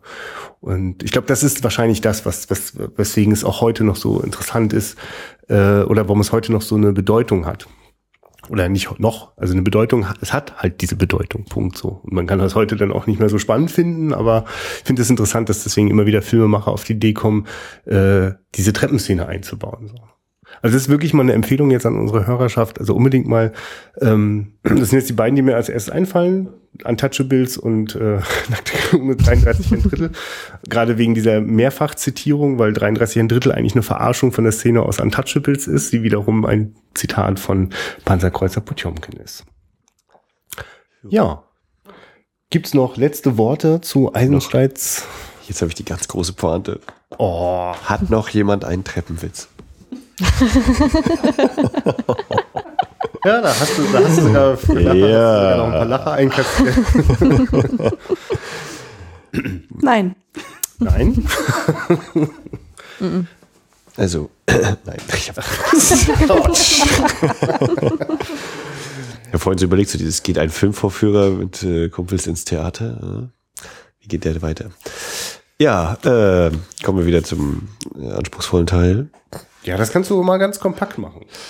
Ähm, wenn ihr diese Folge jetzt gerade live gehört habt, dann nochmal Hallo an den Live-Hörer. ansonsten, äh, Ist er bei uns geblieben? Der ist bei uns Ach, wie geblieben. Äh, ansonsten werdet ihr die Folge hier wahrscheinlich entweder bei iTunes gehört haben, wo ihr uns sehr, sehr gerne bewerten könnt oder auch bewerten und einen Kommentar hinterlassen. Wenn ihr nicht fünf Sterne geben wollt, dann schreibt uns lieber vorher erst an, dann klären wir das, warum ihr uns nicht fünf Sterne geben wollt. Dann könnt ihr uns danach dann fünf Sterne geben und einen Kommentar. Oder ihr seid auf wiederaufführung.de gelandet, wo unsere Folgen alle zu finden sind. Und da könnt ihr auch sehr gerne Kommentare hinterlassen. Äh, wir hatten ja jetzt quasi zwischen Ende des Films und Beginn der äh, Podcast-Aufnahme haben wir schon quasi mit einem unserer Hörer äh, kurz Rückmeldungen gehabt. Äh, auch sowas ist natürlich äh, mal sehr äh, ja, erheiternd, nicht äh, erfreulich. Also das äh, macht auch viel Spaß, auch ein bisschen überraschend. Ähm, ja, genau, wiederaufführung.de. Und sonst könnt ihr auch bei facebook.com slash Wiederaufführung vorbeischauen. Da müsst ihr nicht mal angemeldet sein. Da ist immer Happy Bilderparade. Und da hat Christian vor allem auch schon angelegt die nächsten Runden, die wir so geplant haben. Ich weiß gar nicht, ob das tatsächlich alles so klappt. Äh, vor allem meine Beiträge, die ich mir überlegt habe. Aber da könnt ihr schon mal gucken, was uns so demnächst erwartet. Es geht nach Italien, nach äh, Deutschland, äh, nach Deutschland und Wieder in die Vereinigten Staaten of America. Oh, noch was dazwischen, genau, ist mir eingefallen. Ja, äh, Twitter ist Wiederaufführung auch äh, und zwitschert umher. Und äh, das ist so das. Jetzt wird meine Nase gerade wieder zu. Und, äh, Kein Problem. Also, dann, wir hören uns schon in sieben Tagen wieder. Ja, Mama. Das war jetzt die Stelle, wo ihr hättet sagen Tschüss. Tschüss. Nee, Das, äh, ist jetzt, das so bleibt's jetzt. ja, äh, guckt Filme, habt Spaß dabei. Auf Wiederhören.